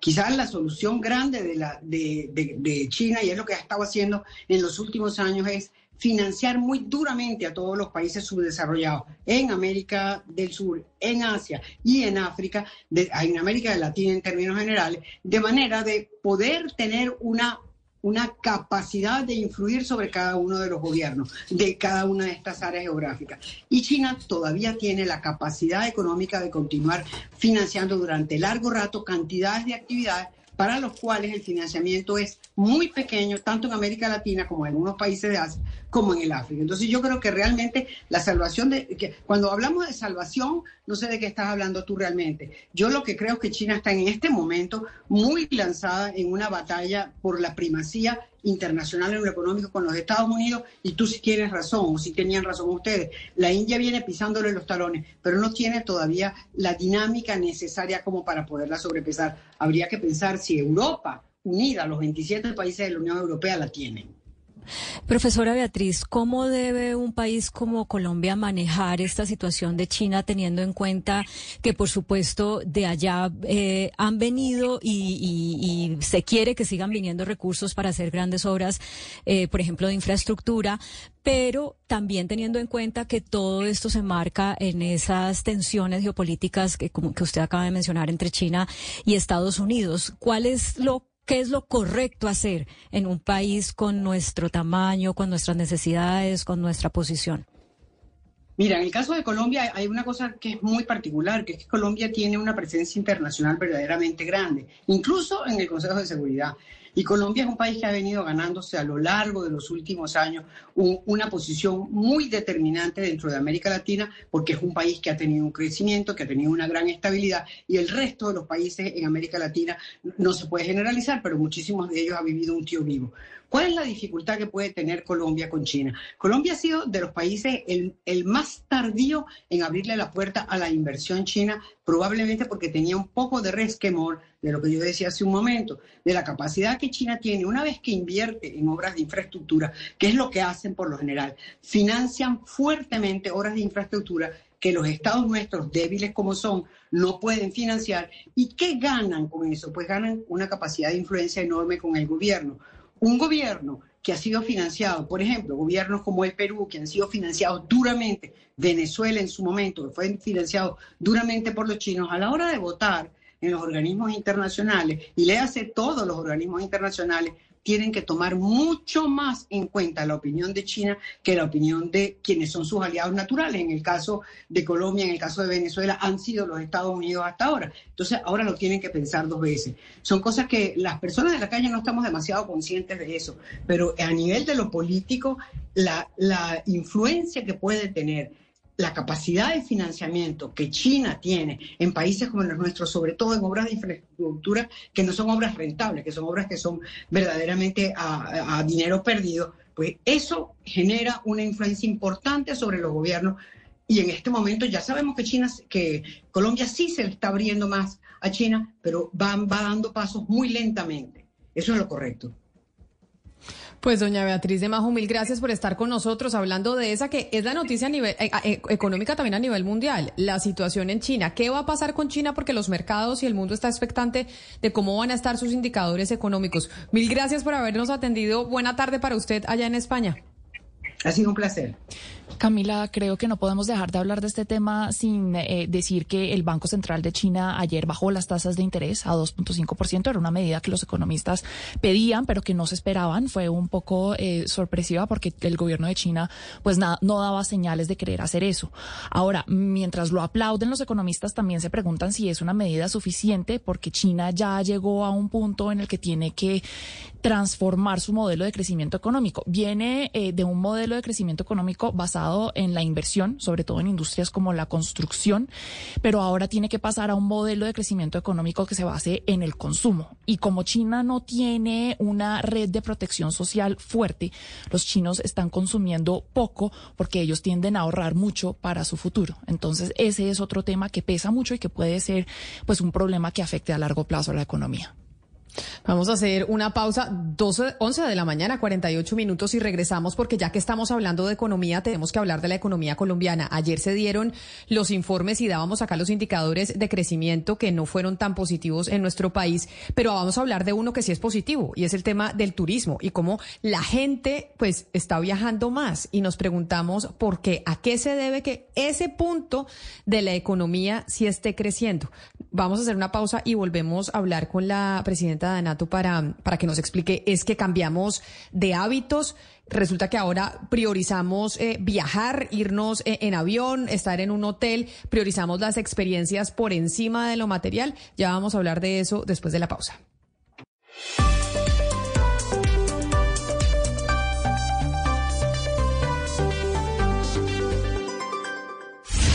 Colombia está al aire las 11 de la mañana, 52 minutos, voy a saludar a la doctora Paula Cortés de Anato con Shania Twain de fondo, porque Shania Twain con esta canción From This Moment nos recuerda que desde el próximo año 2024 va a estar de residente en Las Vegas con un show y va a tener 24 shows en el 2024. Y cuando uno piensa en viajes y en turismo, pues una de las ciudades que se le viene a la cabeza es Las Vegas. Y por eso, doctora Paula Cortés, la recibo con Shania Twain. Mil gracias por estar con nosotros y bienvenida.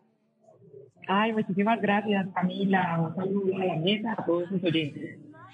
Ayer salieron los indicadores económicos, digamos, los resultados de crecimiento económico de Colombia y no fueron eh, tan positivos. De hecho, durante toda la mañana hemos venido escuchando a economistas analizarlos. El doctor José Antonio Campo, exministro, también esgrimió sus opiniones a través de una columna de opinión y a través de su cuenta en Twitter. Pero viendo lo positivo, para no ver todo lo negativo, sino ver lo positivo, el turismo, al turismo le fue bien y fue uno de los jalonadores en términos de crecimiento.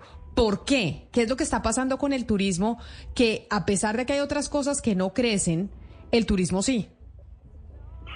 Pues eh, Camila, yo creo que es que el turismo es un sector supremamente resiliente, o sea, los empresarios y resistentes. Definitivamente los empresarios de este país que trabajan en turismo eh, sacan la mano por, por, Colombia y no nos hemos dejado rendir después de una pandemia, después de todo lo que ha venido y de las situaciones que, nos han puesto durante este primer semestre. Usted recordará con la quiebra de dos aerolíneas en, el primer semestre, pues obviamente un, golpe enorme para el sector turismo, eh, turístico, aéreo y en especial para las agencias de viajes.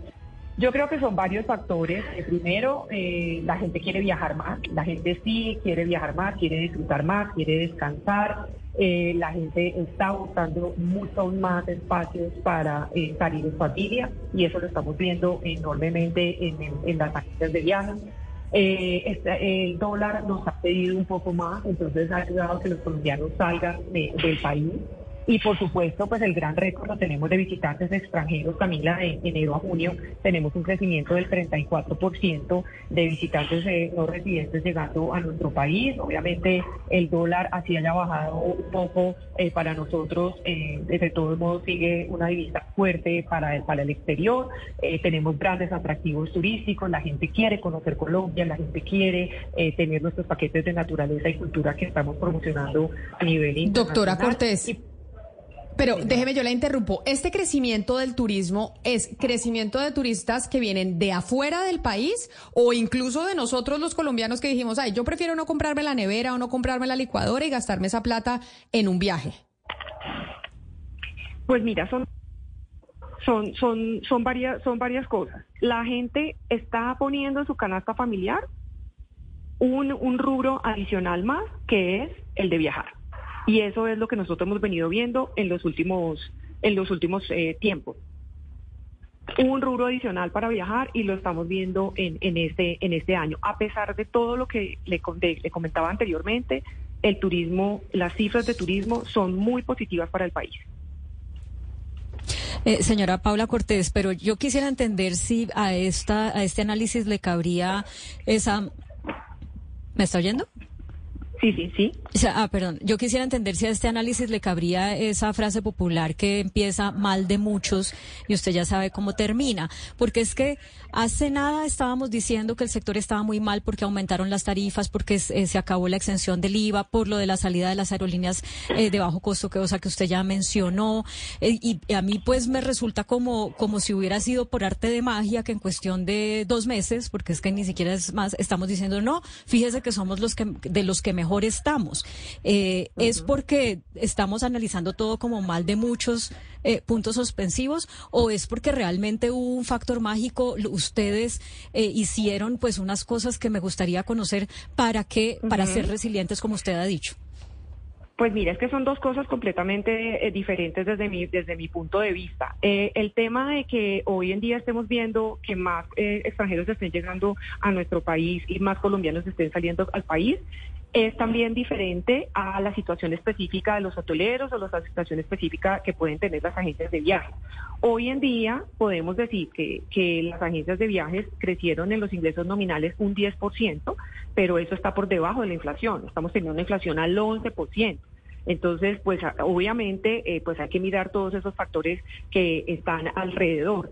Otro tema importante es que pues las agencias de viajes tuvieron un golpe muy grande en, eh, en, la, en, la, quiebra de Viva y Ultra, que todavía no, trata, no, no, no terminamos de, de, superarnos, pero las cifras que yo le doy de crecimiento pues son de movimiento de pasajeros, que no necesariamente puede ser a través de una agencia de viajes o necesariamente eh, pues está atendido por un sector específico, pero el sector aéreo en cuanto a la venta del tiquete como tal, en movimiento de pasajeros, pues sí tiene un crecimiento importante a nivel eh, internacional y tiene una caída enorme del 12% a nivel nacional. Doctora. Efectivamente, a nosotros nos está jalonando el turismo internacional. y eso es, algo que, que, lo hemos hablado con el gobierno. No es un tema nacional. A nosotros nos está jalonando las buenas cifras y en los ingresos que tenemos en Colombia es la venta de los extranjeros. Pero le quería consultar por eso, doctora Cortés. Ayer nosotros hablamos eh, en el Consejo Editorial pues del altísimo precio de los tiquetes aéreos. Usted me dice, oiga, nos salva el tema internacional, el nacional no. Después de todo este tema de Viva y Avianca, eh, la cuota de mercado de la TAM quedó en 34% y la de Avianca en 50%, es decir, prácticamente el 90% del mercado son dos jugadores. Pensando en el futuro, ¿a usted le preocupa ese escenario?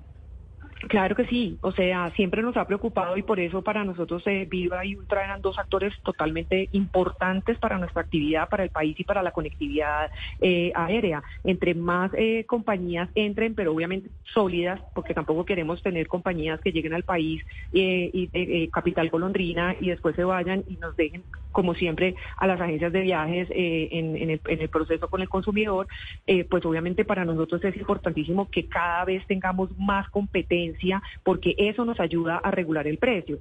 Ahora, el, fenómeno que preguntaba Camila y que me hacían en la mesa del crecimiento, efectivamente todos pensamos lo mismo, los tiquetes más caros, los hoteles más caros, todo está mucho más costoso, pero sin embargo vemos que la gente, a pesar de eso, está viajando.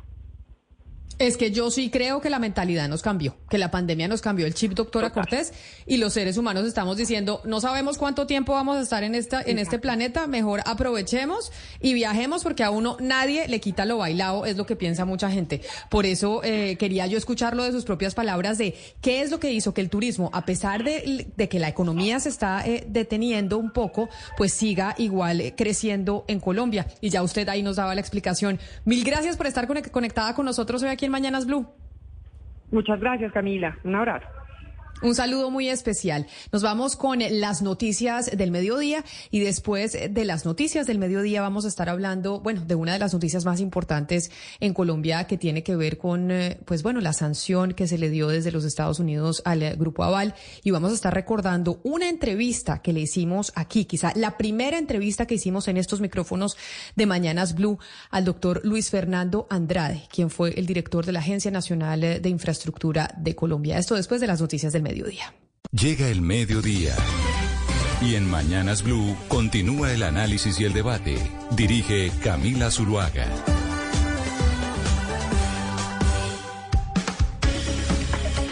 Son las 12 del día, 17 minutos, y aquí seguimos conectados con ustedes en Mañanas Blue. Vamos hasta la una de la tarde, gracias a quienes se conectan después de sus noticias locales a la edición central, quienes estaban en, quienes están en Medellín, en Bucaramanga, en Cali, en Barranquilla, por seguir conectados nuevamente con nosotros en la edición central de este programa. Antes de irnos a las noticias locales, les había dicho que, pues, sin duda alguna, uno de los temas que está sobre la mesa hoy en Colombia tiene que ver con Odebrecht. ¿Por qué razón? Pues porque hay muchos pendientes de la justicia frente a ese caso. Después de que se conociera pues ese acuerdo y ese dinero que pagaron eh, los señores de Corfi colombiana en Estados Unidos a la justicia norteamericana por 40 millones de dólares por violar las prácticas eh, o la ley de prácticas eh, de corrupción en el extranjero, pues otra vez se pone sobre el tapete el caso Odebrecht, porque hay muchas cosas que no se conocen de Odebrecht y pareciese o lo que se siente es que tiene que estar la justicia extranjera pendiente de lo que pasa en nuestro país porque la nuestra pues no es capaz de darnos a conocer a nosotros los ciudadanos qué fue específicamente lo que pasó. De hecho, el presidente Gustavo Petro Ana Cristina, yo no sé si usted ha visto, ha trinado pues desde que comenzó esta semana, pero hoy también lo ha hecho sobre el caso de Odebrecht y ha solicitado y ha dicho que le va a pedir a la justicia norteamericana, que le va a decir a la justicia brasilera que haya una cooperación con Colombia para que se pueda reabrir ese caso y se lo solicitó al fiscal general de la Nación, Francisco Barbosa, quien de todas maneras respondió desde Washington en una visita a los Estados Unidos que pues eh, la fiscalía ha venido adelantando todos los temas concernientes a Odebrecht. Pero lo que sí es cierto es que el presidente está muy activo trinando en torno a ese caso del que es cierto, no sabemos toda la verdad. Sí, y es que, eh, Camila, inició los, eh, los trinos desde hace dos días con un trino bastante extenso. Recordemos que en X ya se pueden hacer pues párrafos muy extensos. Él pide precisamente que haya eh, una eh, especie de cooperación internacional para este caso, porque en ese oficio que conocimos del Departamento de Justicia de los Estados Unidos, pues es muy, pues muy claro, es, es decir, lo, lo, que, lo que publican y lo que dan a conocer es que Corfi Colombiana obtuvo aproximadamente 28.63 millones de dólares por negocios corruptos.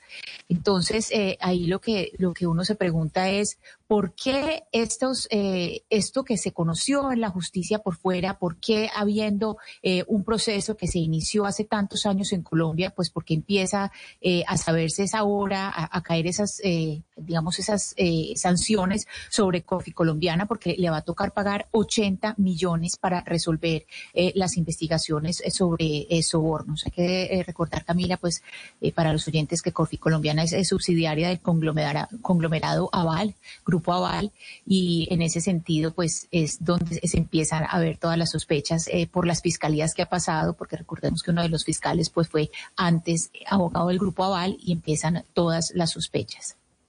Y, por eso el doctor Néstor Humberto Martínez, quien además el presidente lo ha mencionado, ex fiscal general de la Nación, pues hoy está también siendo motivo de discusión, porque dicen el tiempo le habría dado la razón a Jorge Enrique Pizano sobre la corrupción en Odebrecht. Este caso de Odebrecht y de lo que pasó en ese momento con los sobornos ha sido muy oscuro en Colombia, entre otras por lo que pasó con Jorge Enrique Pizano, quien era el controller de Corfin Colombiana y eh, pues terminó muerto igual que su hijo. Es decir, esto parece una historia de terror. Recordemos que el señor Jorge Enrique Pizano había hablado y había denunciado la corrupción eh, en Odebrecht y había dicho en su momento que tenía muchísimo miedo porque él decía que tenía información acerca de los sobornos de que la empresa eh, brasileña le había dado a Colombia y que Néstor Humberto Martínez, quien era el fiscal general de la Nación, tenía esa información sobre los sobornos. Y a pesar de eso, el fiscal de entonces, pues optó por no declararse como inhabilitado.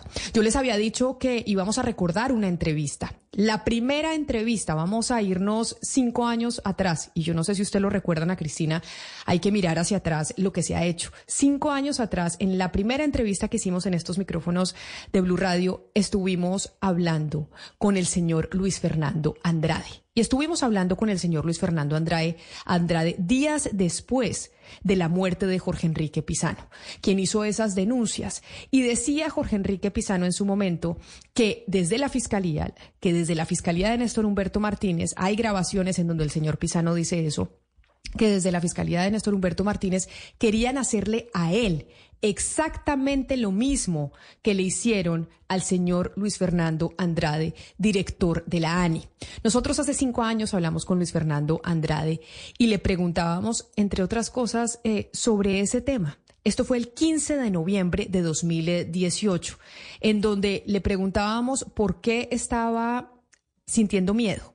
Él decía que estaba siendo víctima de persecuciones, que sentía que había escuchas que se le estaban haciendo en eh, su casa y de hecho nos narró en estos micrófonos en su momento el por qué sentía que en su casa lo estaban vigilando y por qué temía por su vida. ¿Cuáles son el tipo de cosas que, que me preocupan a mí? Por ejemplo, te comenté cuando entraste que todo lo que digas aquí lo están grabando. ¿Y por qué todo lo que se diga en su casa, aquí donde estamos, lo están grabando? ¿Usted por qué dice eso? Pues porque me di cuenta hace unos meses que lo que hablábamos aquí en la casa con mi esposa, etcétera, tenía repercusiones afuera. Entonces contraté unos técnicos para ver si habían micrófonos en la casa, no los habían, pero detectaron una antena de, de, escucha del otro lado de la calle, en el edificio del otro lado de la calle. Y el técnico me explicó que esos equipos solo los tienen entidades del Estado. Además de eso, el doctor Andrade nos dijo en esa conversación que tuvimos hace cinco años que lamentaba que a pesar de no haberle recibido ningún soborno absolutamente a nadie, recordemos que estamos hablando de sobornos, razón por la cual en este momento el, eh, el grupo Aval hace este acuerdo con la justicia norteamericana, lo que decía Luis Fernando Andrade en esa entrevista con nosotros es que a pesar de él no haber recibido ningún soborno, en lo penal tenía más cargos que quienes sí habían incurrido en delitos. La realidad de los hechos es que cuando se anunció que me iban a imputar cargos era por un interés indebido en el tema de Ocaña Gamarra. Y ya voy en 11 cargos, no tengo más cargos que todos los criminales confesos que recibieron dinero, que hicieron todo tipo de trampas y cosas. Mientras que en mi situación no solo no recibí dinero, sino las decisiones que tomé fueron decisiones que beneficiaron al Estado, no hubo ningún detrimento patrimonial. Aquí, Camila, es eh, muy curioso porque fíjese que eh, el señor eh, Andrade pues, estuvo a cargo de la ANI entre 2011 y 2017 y a él, como bien nos dijo, pues le imputaron todos estos cargos, pero el 24 de febrero de este año, Camila, otra vez la Fiscalía de Francisco Barbosa anunció la imputación exclusiva por el delito de enriquecimiento ilícito de particulares en favor de terceros por los otros CIES 7 y 9 en el contrato de la vía Ocaña Gamarra. Entonces, ahora lo que se pregunta el señor eh, Andrade Moreno es, pues, si eso ya había sido imputado en 2017, ¿por qué otra vez vuelven a coger eh, los mismos cargos? Y lo que está, eh, lo que argumenta ahora el señor Andrade es que se bloquea su derecho a la defensa técnica y, y pues, y material. Ahí, ahí hay un bloqueo y que vuelvan a coger unos cargos que ya se habían esgrimido hace siete años. Acuérdese que decíamos, Ana Cristina, que el señor Pisano, quien eh, hablaba y denunció que el eh, exfiscal general de la Nación, Néstor Humberto Martínez, tenía conocimiento de los sobornos que habían entregado en el caso Odebrecht, dijo, a mí me da miedo que me pase exactamente lo mismo que a Luis Fernando Andrade. Y Luis Fernando Andrade, a pesar de, no mencionarlo específicamente, sí daba a entender pues que había una persecución, y él lo sentía así, que había una persecución de parte de la Fiscalía de Néstor Humberto Martínez. De hecho, Andrade se refirió a las declaraciones del entonces fiscal Martínez, de quien recibió él el doctor Andrade un concepto favorable cuando en su momento Andrade actuaba como apoderado de la concesionaria, eh, cuando en su momento eh, Néstor Humberto Martínez actuaba como apoderado de la concesionaria Ruta del Sol. El de Néstor Humberto Martínez era Ruta del Sol, o sea, una compañía controlada por Odebrecht. Y fue esa compañía Ruta del Sol la que contrató al señor Martínez para que diera ese concepto, no fui yo. Ah, o sea, usted nunca va donde Néstor Humberto a decirle, por, o como representante de la ANI, por favor me entrega un concepto para ver si podemos hacer una adición a este contrato. No, no. No es usted el que tiene contacto directo con él. No, no, no. Los, los señores de Ruta del Sol lo contratan, él rinde este concepto y una vez él... Eh, pues rinde el concepto en septiembre del 2012, los ejecutivos de Ruta del Sol me lo muestran a mí, básicamente para darnos tranquilidad de que podíamos proceder en las discusiones. Pero mis decisiones no fueron basadas en el concepto de Néstor Humberto Martínez, él trabajaba para la contraparte. Eh, mis decisiones fueron basadas en el concepto de la interventoría del contrato, una opinión independiente y en el concepto del área jurídica de la ANI. ¿Y coincidían esos dos conceptos, el de la interventoría y el del área jurídica de la ANI, con el concepto de Néstor Humberto Martínez cuando era abogado? Eran muy parecidos. De hecho, el concepto del doctor Néstor Humberto Martínez era mucho más favorable a la adición, porque él daba la posibilidad de que se hicieran las obras sin firmar un otro sí, simplemente considerándolo actividades adicionales. El concepto de la interventoría y de la ANI fue más conservador. El concepto dijo no, hay que firmar un otro sí, tenemos que ser más conservadores.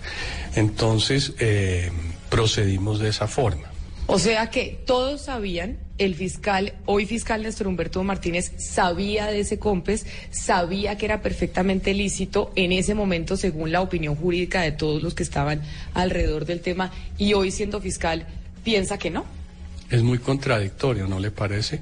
Inclusive que niegue en, en una entrevista radial como la que dio la W, de que dio un concepto favorable. Es, es, es inaudito. Y ese es el tipo de cosas, y, y perdona volver al, al, tema anterior, que me dan miedo. ¿no?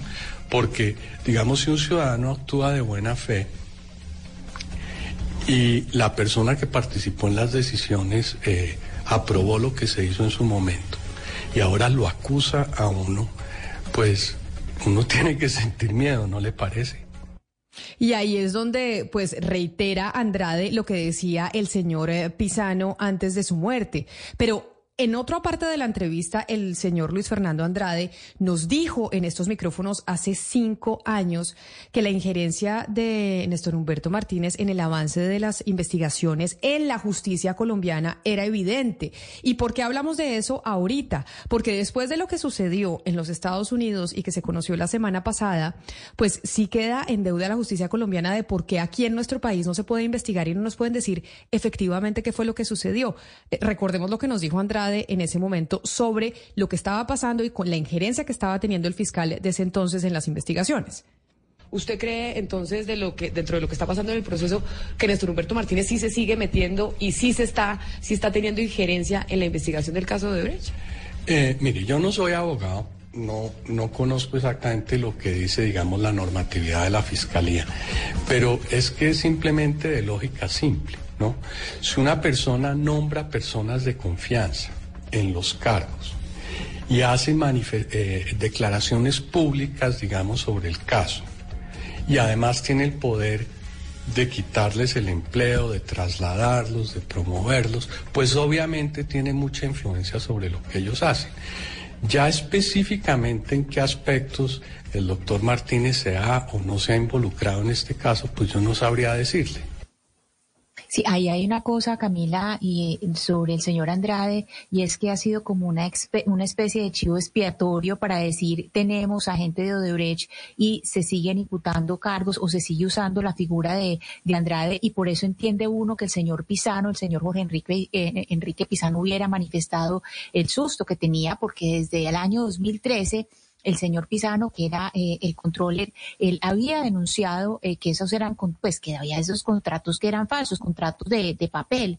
Y él decía que Néstor Humberto Martínez conocía esos papeles como, en, en, ese entonces no como fiscal, sino como abogado del Grupo Aval, conocía esos papeles. Y lo que decía el señor Pisano, Camila, era que se habrían sacado cerca de 56 mil millones de pesos, que eso era lo que se habría eh, sacado de, en, en dinero de corrupción. Y nos sobra recordar pues que Néstor Humberto Martínez, cuando ya estaba en la fiscalía, cuando era fiscal general de la Nación, eh, denunció a la campaña de Santos, dijo que la campaña de Santos había recibido un millón de dólares de Odebrecht y, finalmente esa investigación uno no, no entiende por qué pues la asumió el Consejo Nacional Electoral y no la Fiscalía. No, y además, ¿sabe qué? También él nos dijo el señor Andrade en su momento que, a ver, Estamos conociendo más información, que no la conocemos toda, por cuenta de la justicia norteamericana. Y ahí es donde uno se pregunta, oiga, ¿y la justicia colombiana no, será que no funciona? ¿Será que nosotros no podemos hacer en nuestro país las investigaciones para que nos cuenten qué fue lo que pasó en ese caso? Y recuerde usted que el señor Luis Fernando Andrade hace cinco años nos dijo a él, a nosotros, que si él no fuera ciudadano de los Estados Unidos, sus enemigos poderosos lo hubieran aplastado hace rato. Y ahí se refería el señor Andrade a Néstor Humberto Martínez y al Grupo Aval en esta entrevista. Este fue, pues, una de las últimas cosas que nos dijo el señor Andrade en esa entrevista. Si no fuera porque yo soy norteamericano, a mí me hubieran vuelto chicuca en Colombia. Y gracias a Dios, eh, eh, el gobierno americano me está ayudando, porque yo le voy a ser sincero. O sea, si, si yo no tuviera el apoyo de la doble ciudadanía, ya me hubieran aplastado. Y me hubieran aplastado porque es que estos enemigos que tengo son muy poderosos. ¿Quiénes son sus enemigos? Pues tú sabes quiénes son. O sea, las personas que les interesa que no se sepa la verdad. O sea, usted se refiere al fiscal Néstor Humberto Martínez y al Grupo Aval. Entre otros. Entre otros.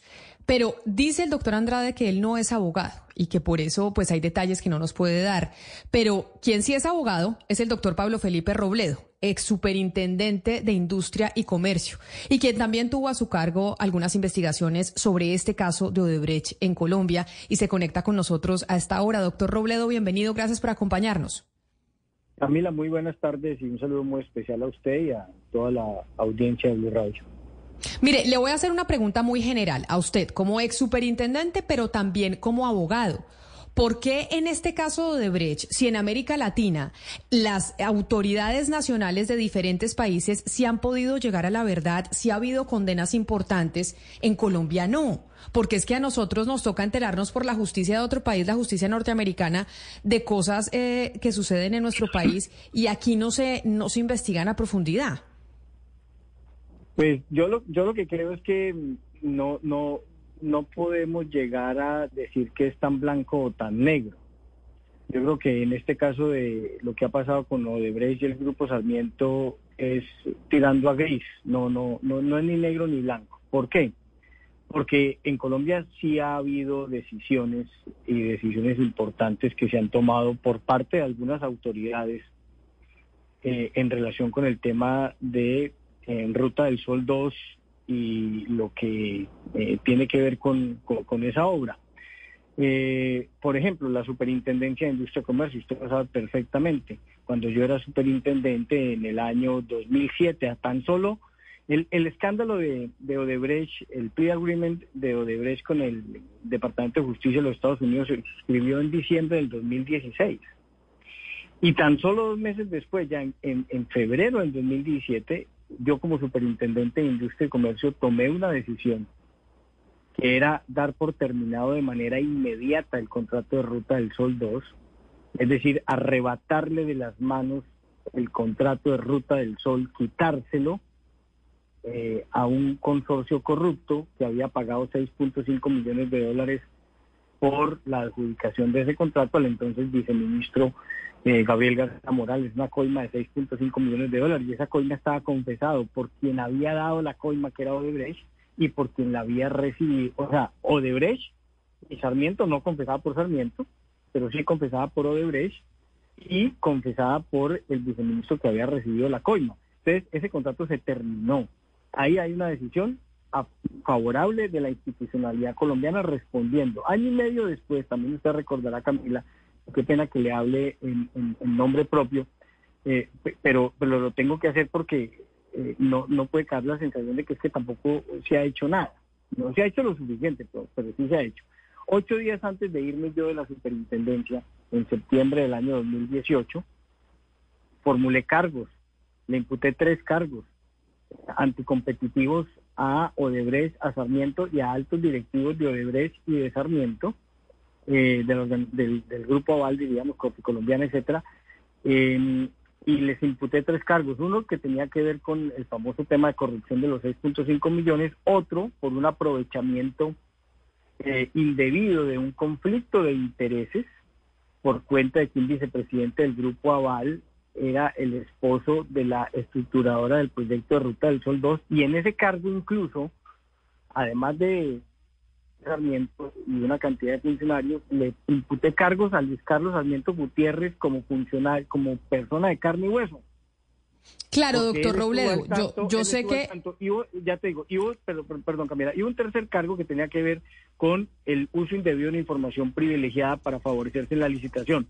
¿Qué terminó pasando? Simplemente para que la gente eh, eh, nos entienda el tema de la superintendencia, que el superintendente que me, que me sucedió a mí, el doctor Andrés Barreto, eh, a mi manera de ver, hizo lo que tenía que hacer en el cargo número uno y sancionó y le puso una multa de 88 millones, 88 mil millones de pesos al grupo Aval y otro tanto a Odebrecht, que es 20 millones de dólares que hoy en día el Departamento de Justicia de los Estados Unidos tiene súper bien ponderada, diríamos, y con gran aprecio esa decisión de la superintendencia, pero desafortunadamente Andrés Barreto declaró la caducidad del cargo 2 y cargo 3 a mi manera de ver equivocada y por esa vía salvó a Luis Carlos Sarmiento Gutiérrez y salvó a, a, Odebrecht y a, Sarmiento de otras eh, multimillonarias multas. Pero entonces ahí la superintendencia pues también hizo la tarea y un tribunal... Claro, no, no, por eso le digo... pero... El contrato. Claro, la superintendencia hizo la tarea, eso y por eso estamos hablando con usted y, y, me parece válido que usted diga, oiga, no se puede mirar todo blanco negro. Acá también hay instituciones que trabajaron e investigaron lo que pasó en Colombia con Odebrecht, que fue esta eh, organización y esta empresa brasilera que tuvo tentáculos en todo el continente y que además tuvo ten tentáculos en las campañas políticas. Pero no así eh, pasó con el proceso penal. Doctor Robledo. Claro, es decir, el proceso penal, que, que, que, eso, que es el de la Fiscalía, Claro, porque en la Fiscalía General de la Nación, a mi manera de ver, hay unas investigaciones que sí han avanzado, pero como pasa muchas veces en Colombia, avanzan es eh, en relación con las personas que representan la parte más delgada de, la pita. Y entonces eh, José Elías Melo, y entonces está adicionalmente eh, el bulldozer de Mula y Juan Sebastián Correa y Federico Gaviria y todas esas cosas que ocurrieron con posterioridad ya para el año 2013, 2014. Pero la pregunta del millón es, ¿y los Sarmiento? ¿Qué pasó con Luis Carlos Sarmiento Angulo? ¿Qué pasó con Luis Carlos Sarmiento Gutiérrez? No ha pasado absolutamente nada, como tampoco ha pasado con, con, con otras personas que estaban involucradas en ese escándalo. Entonces la Fiscalía también ha hecho un trabajo, a mi manera de ver, eh, a medias, eh, bastante mediocre. En, el tema de Ruta del Sol. siguiendo por esa línea y teniendo claro que su tema era administrativo y no le compete nada a la Fiscalía y también para que la gente lo tenga claro, pero eh, en ese acuerdo, o más que acuerdo, también en el que institucionalmente el Grupo Aval acepta que fue corrupto, pues lo que más nos llama la atención a todos es esa parte donde dice Officer 3. Dicen ellos que otra persona que recibió sobornos fue un alto eh, dirigente del gobierno de Juan Manuel Santos que estuvo los ocho años eh, eh, en el gobierno. Y solamente hay siete personas que cumplen esas características. Ahora, si, lo, que le quiero preguntar es que si hay manera de que la justicia colombiana tenga ese nombre y lo revele, porque pues este acuerdo es también cerrar judicialmente el caso allá, pero ese nombre hay cómo saberlo, hay cómo rasguñar ese nombre de ese informe pues es obligación de la Fiscalía General de la Nación eh, encontrar quién es el famoso Colombian, eh, Colombian Official eh, Tree. Eh, eso me parece que es, que, que, que, yo escribí en estos días mandé un trino diciendo, a mí no me parece que eso no es una facultad, es una obligación ineludible de la Fiscalía. Aquí nos tienen que decir quién es el Colombian Official Tree y nos lo tienen que decir rápido y no nos podemos quedar diríamos, contentos con el hecho de que Corfi Colombiana, como persona jurídica, ha reconocido en un acuerdo en los Estados Unidos haber dado una coima de la que sí, la verdad es que no teníamos, ninguno de los que investigado ese caso tenía la más mínima noticia sobre la existencia de esa coima por allá en los años 2014-2015 de 3.4 millones de dólares a un alto funcionario de la rama ejecutiva que estuvo del 2010 al 2018 en el gobierno. Eso no, y necesitamos saber de qué persona se trata. Eso me parece que la Fiscalía eh, debe enfilarle baterías a ese tema y también creo que es muy fácil, porque es que todo lo que en ese documento dice que eh, eh, confesó Corficolombiana es porque Corficolombiana lo sabe. Entonces, ya le preguntó a la Fiscalía a la señora María Lorena Gutiérrez, actual presidenta de Corficolombiana, quién es el Colombian Official Tweet. ¿Ya le preguntó? No le ha preguntado. Ya le preguntaba a Luis Carlos Sarmiento Angulo y a Luis Carlos Sarmiento Gutiérrez como controlantes de esas compañías del grupo Aval, esa coima que están reconociendo en Estados Unidos, ¿a quién fue que se la dieron? Ya le preguntó la fiscalía, no le han preguntado. Ya le preguntó la fiscalía a José Elías Melo, que es el que dice estar en la reunión, según el documento que fue en una reunión entre José Elías Melo, el Colombian Oficial 3 y Martorelli y Odebrecht. Ya le preguntaron, ¿cuándo es que los van a citar a la fiscalía? ¿Cuándo van a citar a la fiscalía a Luis Carlos Armiento Gutiérrez y a su papá para que den su versión sobre lo que confesó Corfi Colombiano. Doctor Robledo. María Lorena Gutiérrez. Doctor Robledo, en ese sentido, claro, eh, cuando uno lee el oficio del Departamento de Justicia, pues lo que más resalta es ese eh, alto ejecutivo número tres, pero uno también ve una serie de detalles y yendo al, al, al tema, al asunto pertinente de los señores Sarmiento Angulo, de lo que sabían o no sabían, uno dice, listo, si no sabían, ¿eso que nos dice de ellos? Es decir, ¿cómo es posible que no supieran. Mire, eh, cuando uno lee el documento del, y de tiempo atrás, pues, diríamos, pero vamos a, eh, uno lee este documento de el, acuerdo de procesamiento diferido que firmaron con el gobierno de Estados Unidos y mira los temas cronológicos Y pues obviamente eso empieza con el soborno de los 6.5 millones de dólares, pero el soborno de los 6.5 millones de dólares al viceministro año 2009-2010, eso es un punto, un aspecto. Después reconocen haber durante varios años, más o menos tres años, haber hecho pagos irregulares por 23 millones de dólares. Y después reconocen el pago de los de, esos 23 millones de dólares desviados a, para pagar a través de factura, facturas inexistentes y, servicios no prestados para, para darle a campañas políticas y para y para desviar recursos y 3.4 millones de dólares para el Colombian Official Twin. Eh, y entonces la pregunta es esa, eh, que, que, me parece que, que tú le diste en el punto. Es que esa es la pregunta. Entonces, estamos en presencia de quiénes? O sea, el señor Luis Carlos Armiento Angulo y el señor Luis Carlos Armiento Gutiérrez, ¿quiénes son?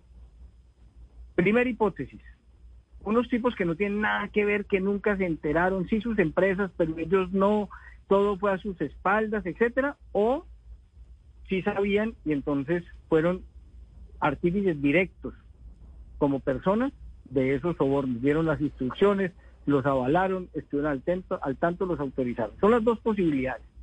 Entonces, si es, la, si es la segunda que acabo de decir, es decir, si sabían, entonces la pregunta es ¿por qué no están presos? Y si no sabían, entonces la pregunta del millón es, ¿y es qué clase de administradores son?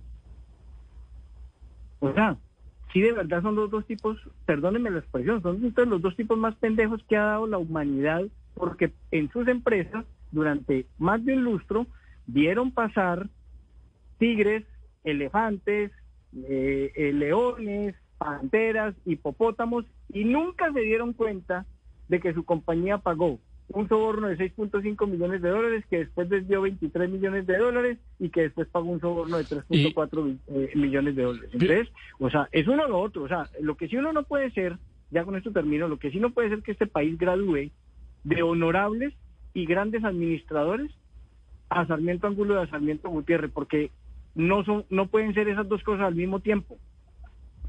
Sí, y, usted sabe que muchas de las cosas que sabemos hoy son gracias al trabajo de Jorge Enrique Pizano, que, que un poco los dos salvoconductos que tenía, por el miedo que tenía, era esas grabaciones que le entregó a Noticias 1 y también a Mara Jimena Duzán, pero también pues esa diligencia famosa eh, que tuvo en la SIC con ustedes. Eh, para recordar a los oyentes, doctor Robledo, de esa diligencia que el doctor Pisano le hace a ustedes en la SIC, ¿qué es lo más importante, qué es lo más rescatable que tiene que quedar obviamente en los archivos para seguir investigando? ¿Qué rescataría usted ese momento?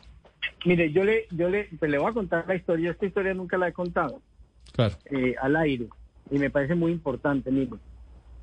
Lo que la SIC estaba investigando, ese es un tema muy importante, era la, el soborno era el soborno al viceministro de 6.5 millones de dólares en el año 2009-2010 para la adjudicación del contrato y eso era una práctica anticompetitiva y lo otro, como ya lo dije, un conflicto de intereses y lo otro un tráfico de información privilegiada.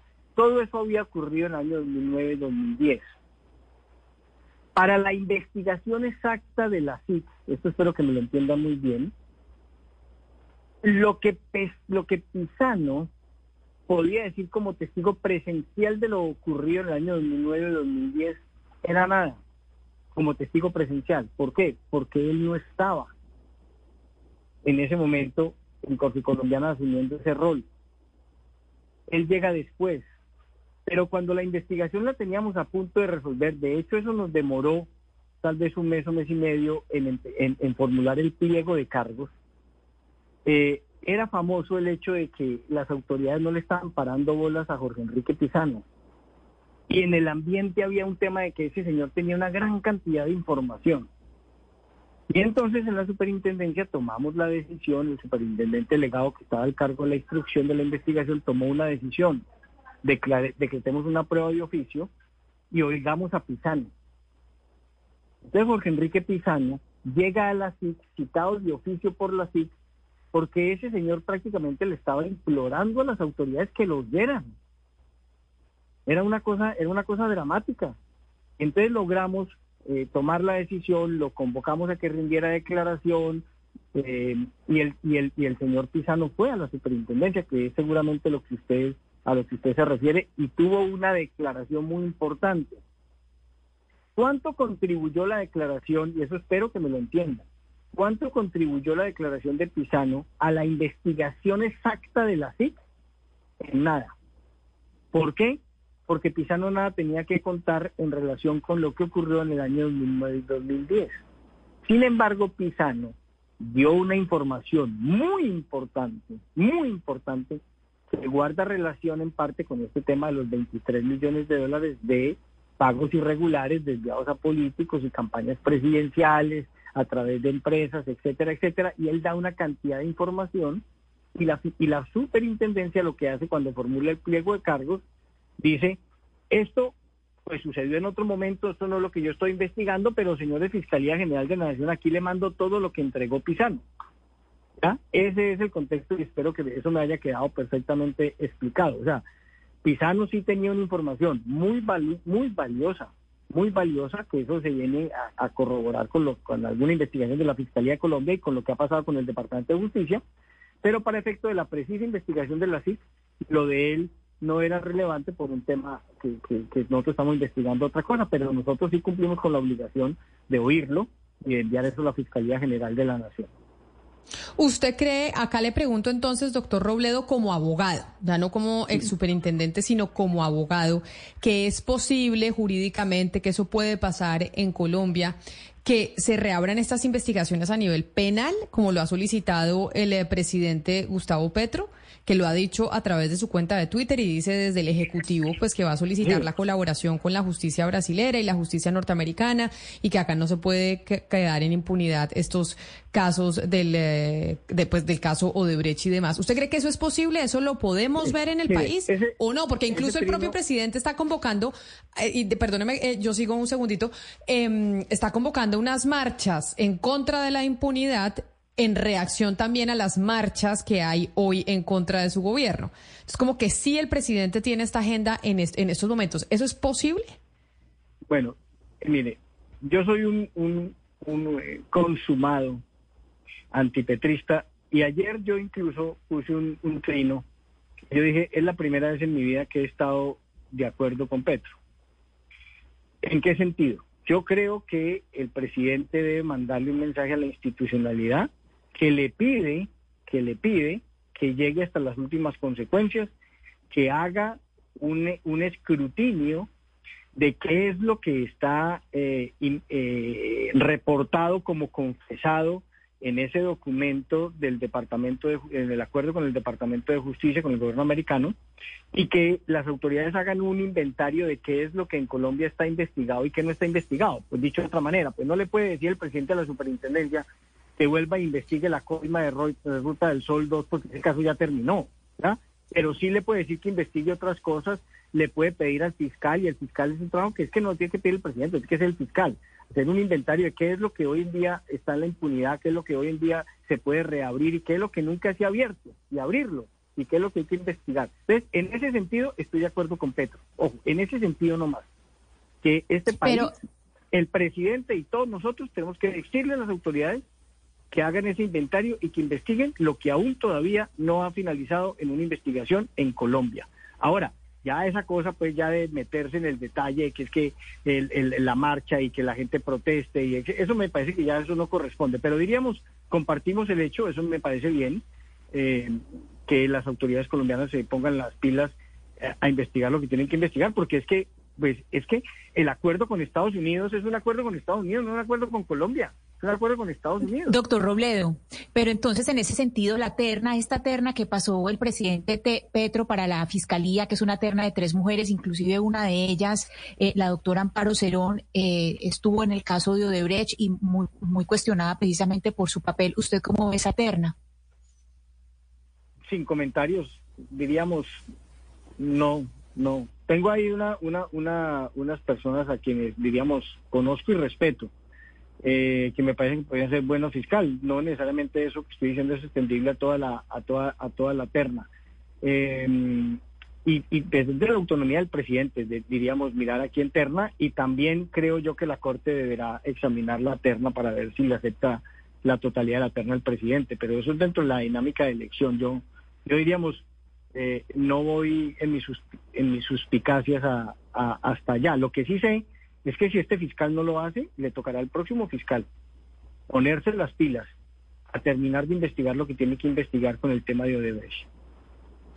Pues ojalá eh, se haga y ojalá se conozca y podamos saber específicamente qué fue lo que sucedió y quién es ese official three. Porque además, doctor Robledo, pues ahí veíamos a nuestra colega Vicky Dávila poner un trino diciendo que a ella le decían una fuente pues eh, muy importante que el official three era el presidente Juan Manuel Santos e inmediatamente el expresidente Juan Manuel Santos salió a negarlo y salió a decir que obviamente va a eh, tomar las acciones legales que tenga que tomar frente a esa calumnia y frente a esa injuria. ¿Usted cree que si vamos a saber quién es ese official three? ¿Usted tiene algún tipo de noción de quién podría ser esa tercera persona del gobierno del entonces presidente Juan Manuel Santos que recibió los dineros? Pues yo creo que cualquier persona tiene una lista de posibles sospechosos. Pero a mí cuando me han preguntado sobre ese tema, yo no, yo no, yo no he, he querido caer en la irresponsabilidad de, de decir uno que otro nombre eh, de los que uno podría sospechar, porque pues además eso me parece, me parece de quinta categoría. Es que no estamos, no estamos acusando a alguien de, de, de haberse pasado de trago en una fiesta. O sea, lo, lo, lo- lo que termina eh, cuando se mandan esos nombres de forma especulativa dentro de un abanico de candidatos a, ese deshonroso eh, cargo del Colombia Official Tree, eh, pues eso es poner a la gente en la palestra pública de, de forma injustificada. Eh, yo creo que eso no corresponde. No estoy de acuerdo, diríamos, con señalar a nadie como sospechoso. Eh, lo que sí creo es que la fiscalía sí tiene que decirnos quién es. Eso sí, incluso, pues, yo ayer mandé un trino, dije, pues cómo era de fácil que no es sino citar a declarar a María Lorena Gutiérrez, que es la presidenta de Corfi Colombiana, que fue la que representó a Corfi Colombiana en el acuerdo con los Estados Unidos. Es que, y a los señores Sarmiento, es que si yo fuera fiscal general de la Nación, lo que le digo, ya estarían esos citados hace rato a declarar sobre eso. El mismo lunes han estado citados a declarar. Y el país sí necesita saber, entre otras cosas, ese tema. Pero también necesita justicia en todo lo demás que tiene que ver con, con el escándalo de, de, de Odebrecht y el Grupo Aval en Ruta del Sol 2. Pues doctor Pablo Felipe Robledo, ex superintendente de Industria y Comercio, gracias por haber estado aquí con nosotros, por haber hablado de este tema que claramente pues es de interés ante la opinión pública hoy en Colombia, sobre todo después de haber conocido ese acuerdo al que llegó Corfi Colombiana con la justicia norteamericana del pago de esos 40 millones de dólares. Mil gracias por haber estado aquí en Mañanas Blue. A ustedes muy amable y un saludo muy especial a toda la audiencia de Mañanas Blue. Y pues de- después de oír al doctor Robledo Camila, a la justicia de Estados Unidos, pero los colombianos estamos ávidos de respuestas.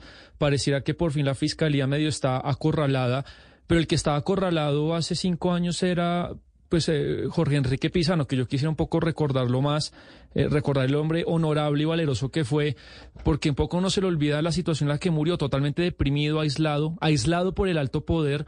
Recordemos eh, sus últimos días, acorralado por la fiscalía que empezó a pellizcarlo por su pasado en la gerencia de acueducto y alcantarillado.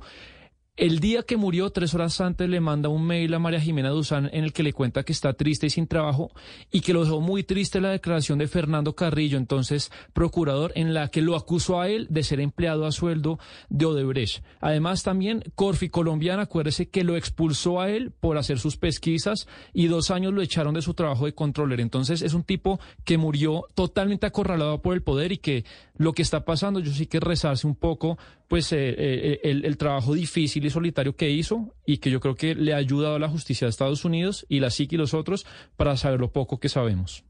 Porque eh, murió eh, además acorralado porque tenía una gente muy poderosa eh, Sí. persiguiéndolo. Y por eso cuando, me acuerdo perfectamente hace cinco años cuando el eh, doctor Andrade habló de que lo estarían grabando, lo estarían vigilando en su casa, en estos micrófonos, mucha gente se burló y estaban diciendo, incluso al aire, se burlaban y decían, no, es que Andrade está loco, Andrade se enloqueció, lo de los drones y no sé qué. Y cuando uno oye estas historias, cuando uno oye todo lo que pasó con el caso Odebrecht, uno dice, oiga, tal vez el eh, Luis Fernando Andrade no estaba tan equivocado y mucho menos el señor Pisano con lo que estaban diciendo. Acuérdese usted, recordemos este último audio antes de irnos, que Luis Fernando Andrade en esa entrevista que nos dio aquí en Mañanas Blue, habló que a él la fiscalía lo había chuzado, le había chuzado sus teléfonos por un año, a pedido, eso le dijeron las autoridades de la DEA.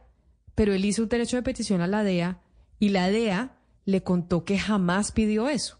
Y él decía, las chuzadas de las que yo estaba siendo víctima solo se podían hacer desde aparatos de propiedad del Estado. Por ende, a mí me estaba chuzando la fiscalía. Recordemos un poco lo que nos decía en ese momento Andrade sobre ese particular. Imagínese que a mí me interceptaron mis comunicaciones por un año. La justificación de esas interpretaciones fue un memorándum de la DEA de Estados Unidos. Y con base a eso, entonces fueron a un juez a pedir que me interceptaran. Según la fiscalía, la DEA estaba pidiendo que me interceptaran. Yo le hice un derecho de petición a la DEA, soy ciudadano americano, ¿y sabe qué respondieron? Que ellos no tenían ninguna investigación contra mí, no tenían ninguna información de mi número telefónico y nunca pidieron una interceptación. Ahí eso era lo que nos decía en, en ese entonces Luis Fernando Andrade. Y por eso es que no alcanzamos a dimensionar el caso, pero claro que había gente muy poderosa alrededor de la situación de Odebrecht, en donde la justicia en Colombia, pues hasta ahora se ha quedado corta. Y por esa razón, pues nos decía el señor Robledo, yo soy un antipetrista consumado, pero en este punto sí estoy de acuerdo con el presidente. Aquí la Fiscalía tiene que reabrir los casos y nos tiene que decir qué fue lo que pasó con el escándalo de Odebrecht en Colombia y nos tiene que contar quién es ese official three del gobierno del expresidente Juan Manuel Santos para que no haya especulaciones y no poner ante la palestra pública a personas sin tener eh, las pruebas para ello. Así llegamos nosotros al final de esta transmisión hoy en Mañanas Blue. A ustedes gracias por habernos acompañado. Sigan conectados con nuestros compañeros de Meridiano Blue, que tienen mucha más información y noticias para ustedes. Hello, it is Ryan, and we could all use an extra bright spot in our day, couldn't we? Just to make up for things like sitting in traffic, doing the dishes, counting your steps, you know, all the mundane stuff. That is why I'm such a big fan of Chumba Casino. Chumba Casino has all your favorite social casino style games that you can play for free anytime, anywhere with daily bonuses. That should brighten your day a little. Actually, a lot. So sign up now at chumbacasino.com. That's chumbacasino.com. No purchase necessary. Group. Void were prohibited by law. See terms and conditions. 18 plus.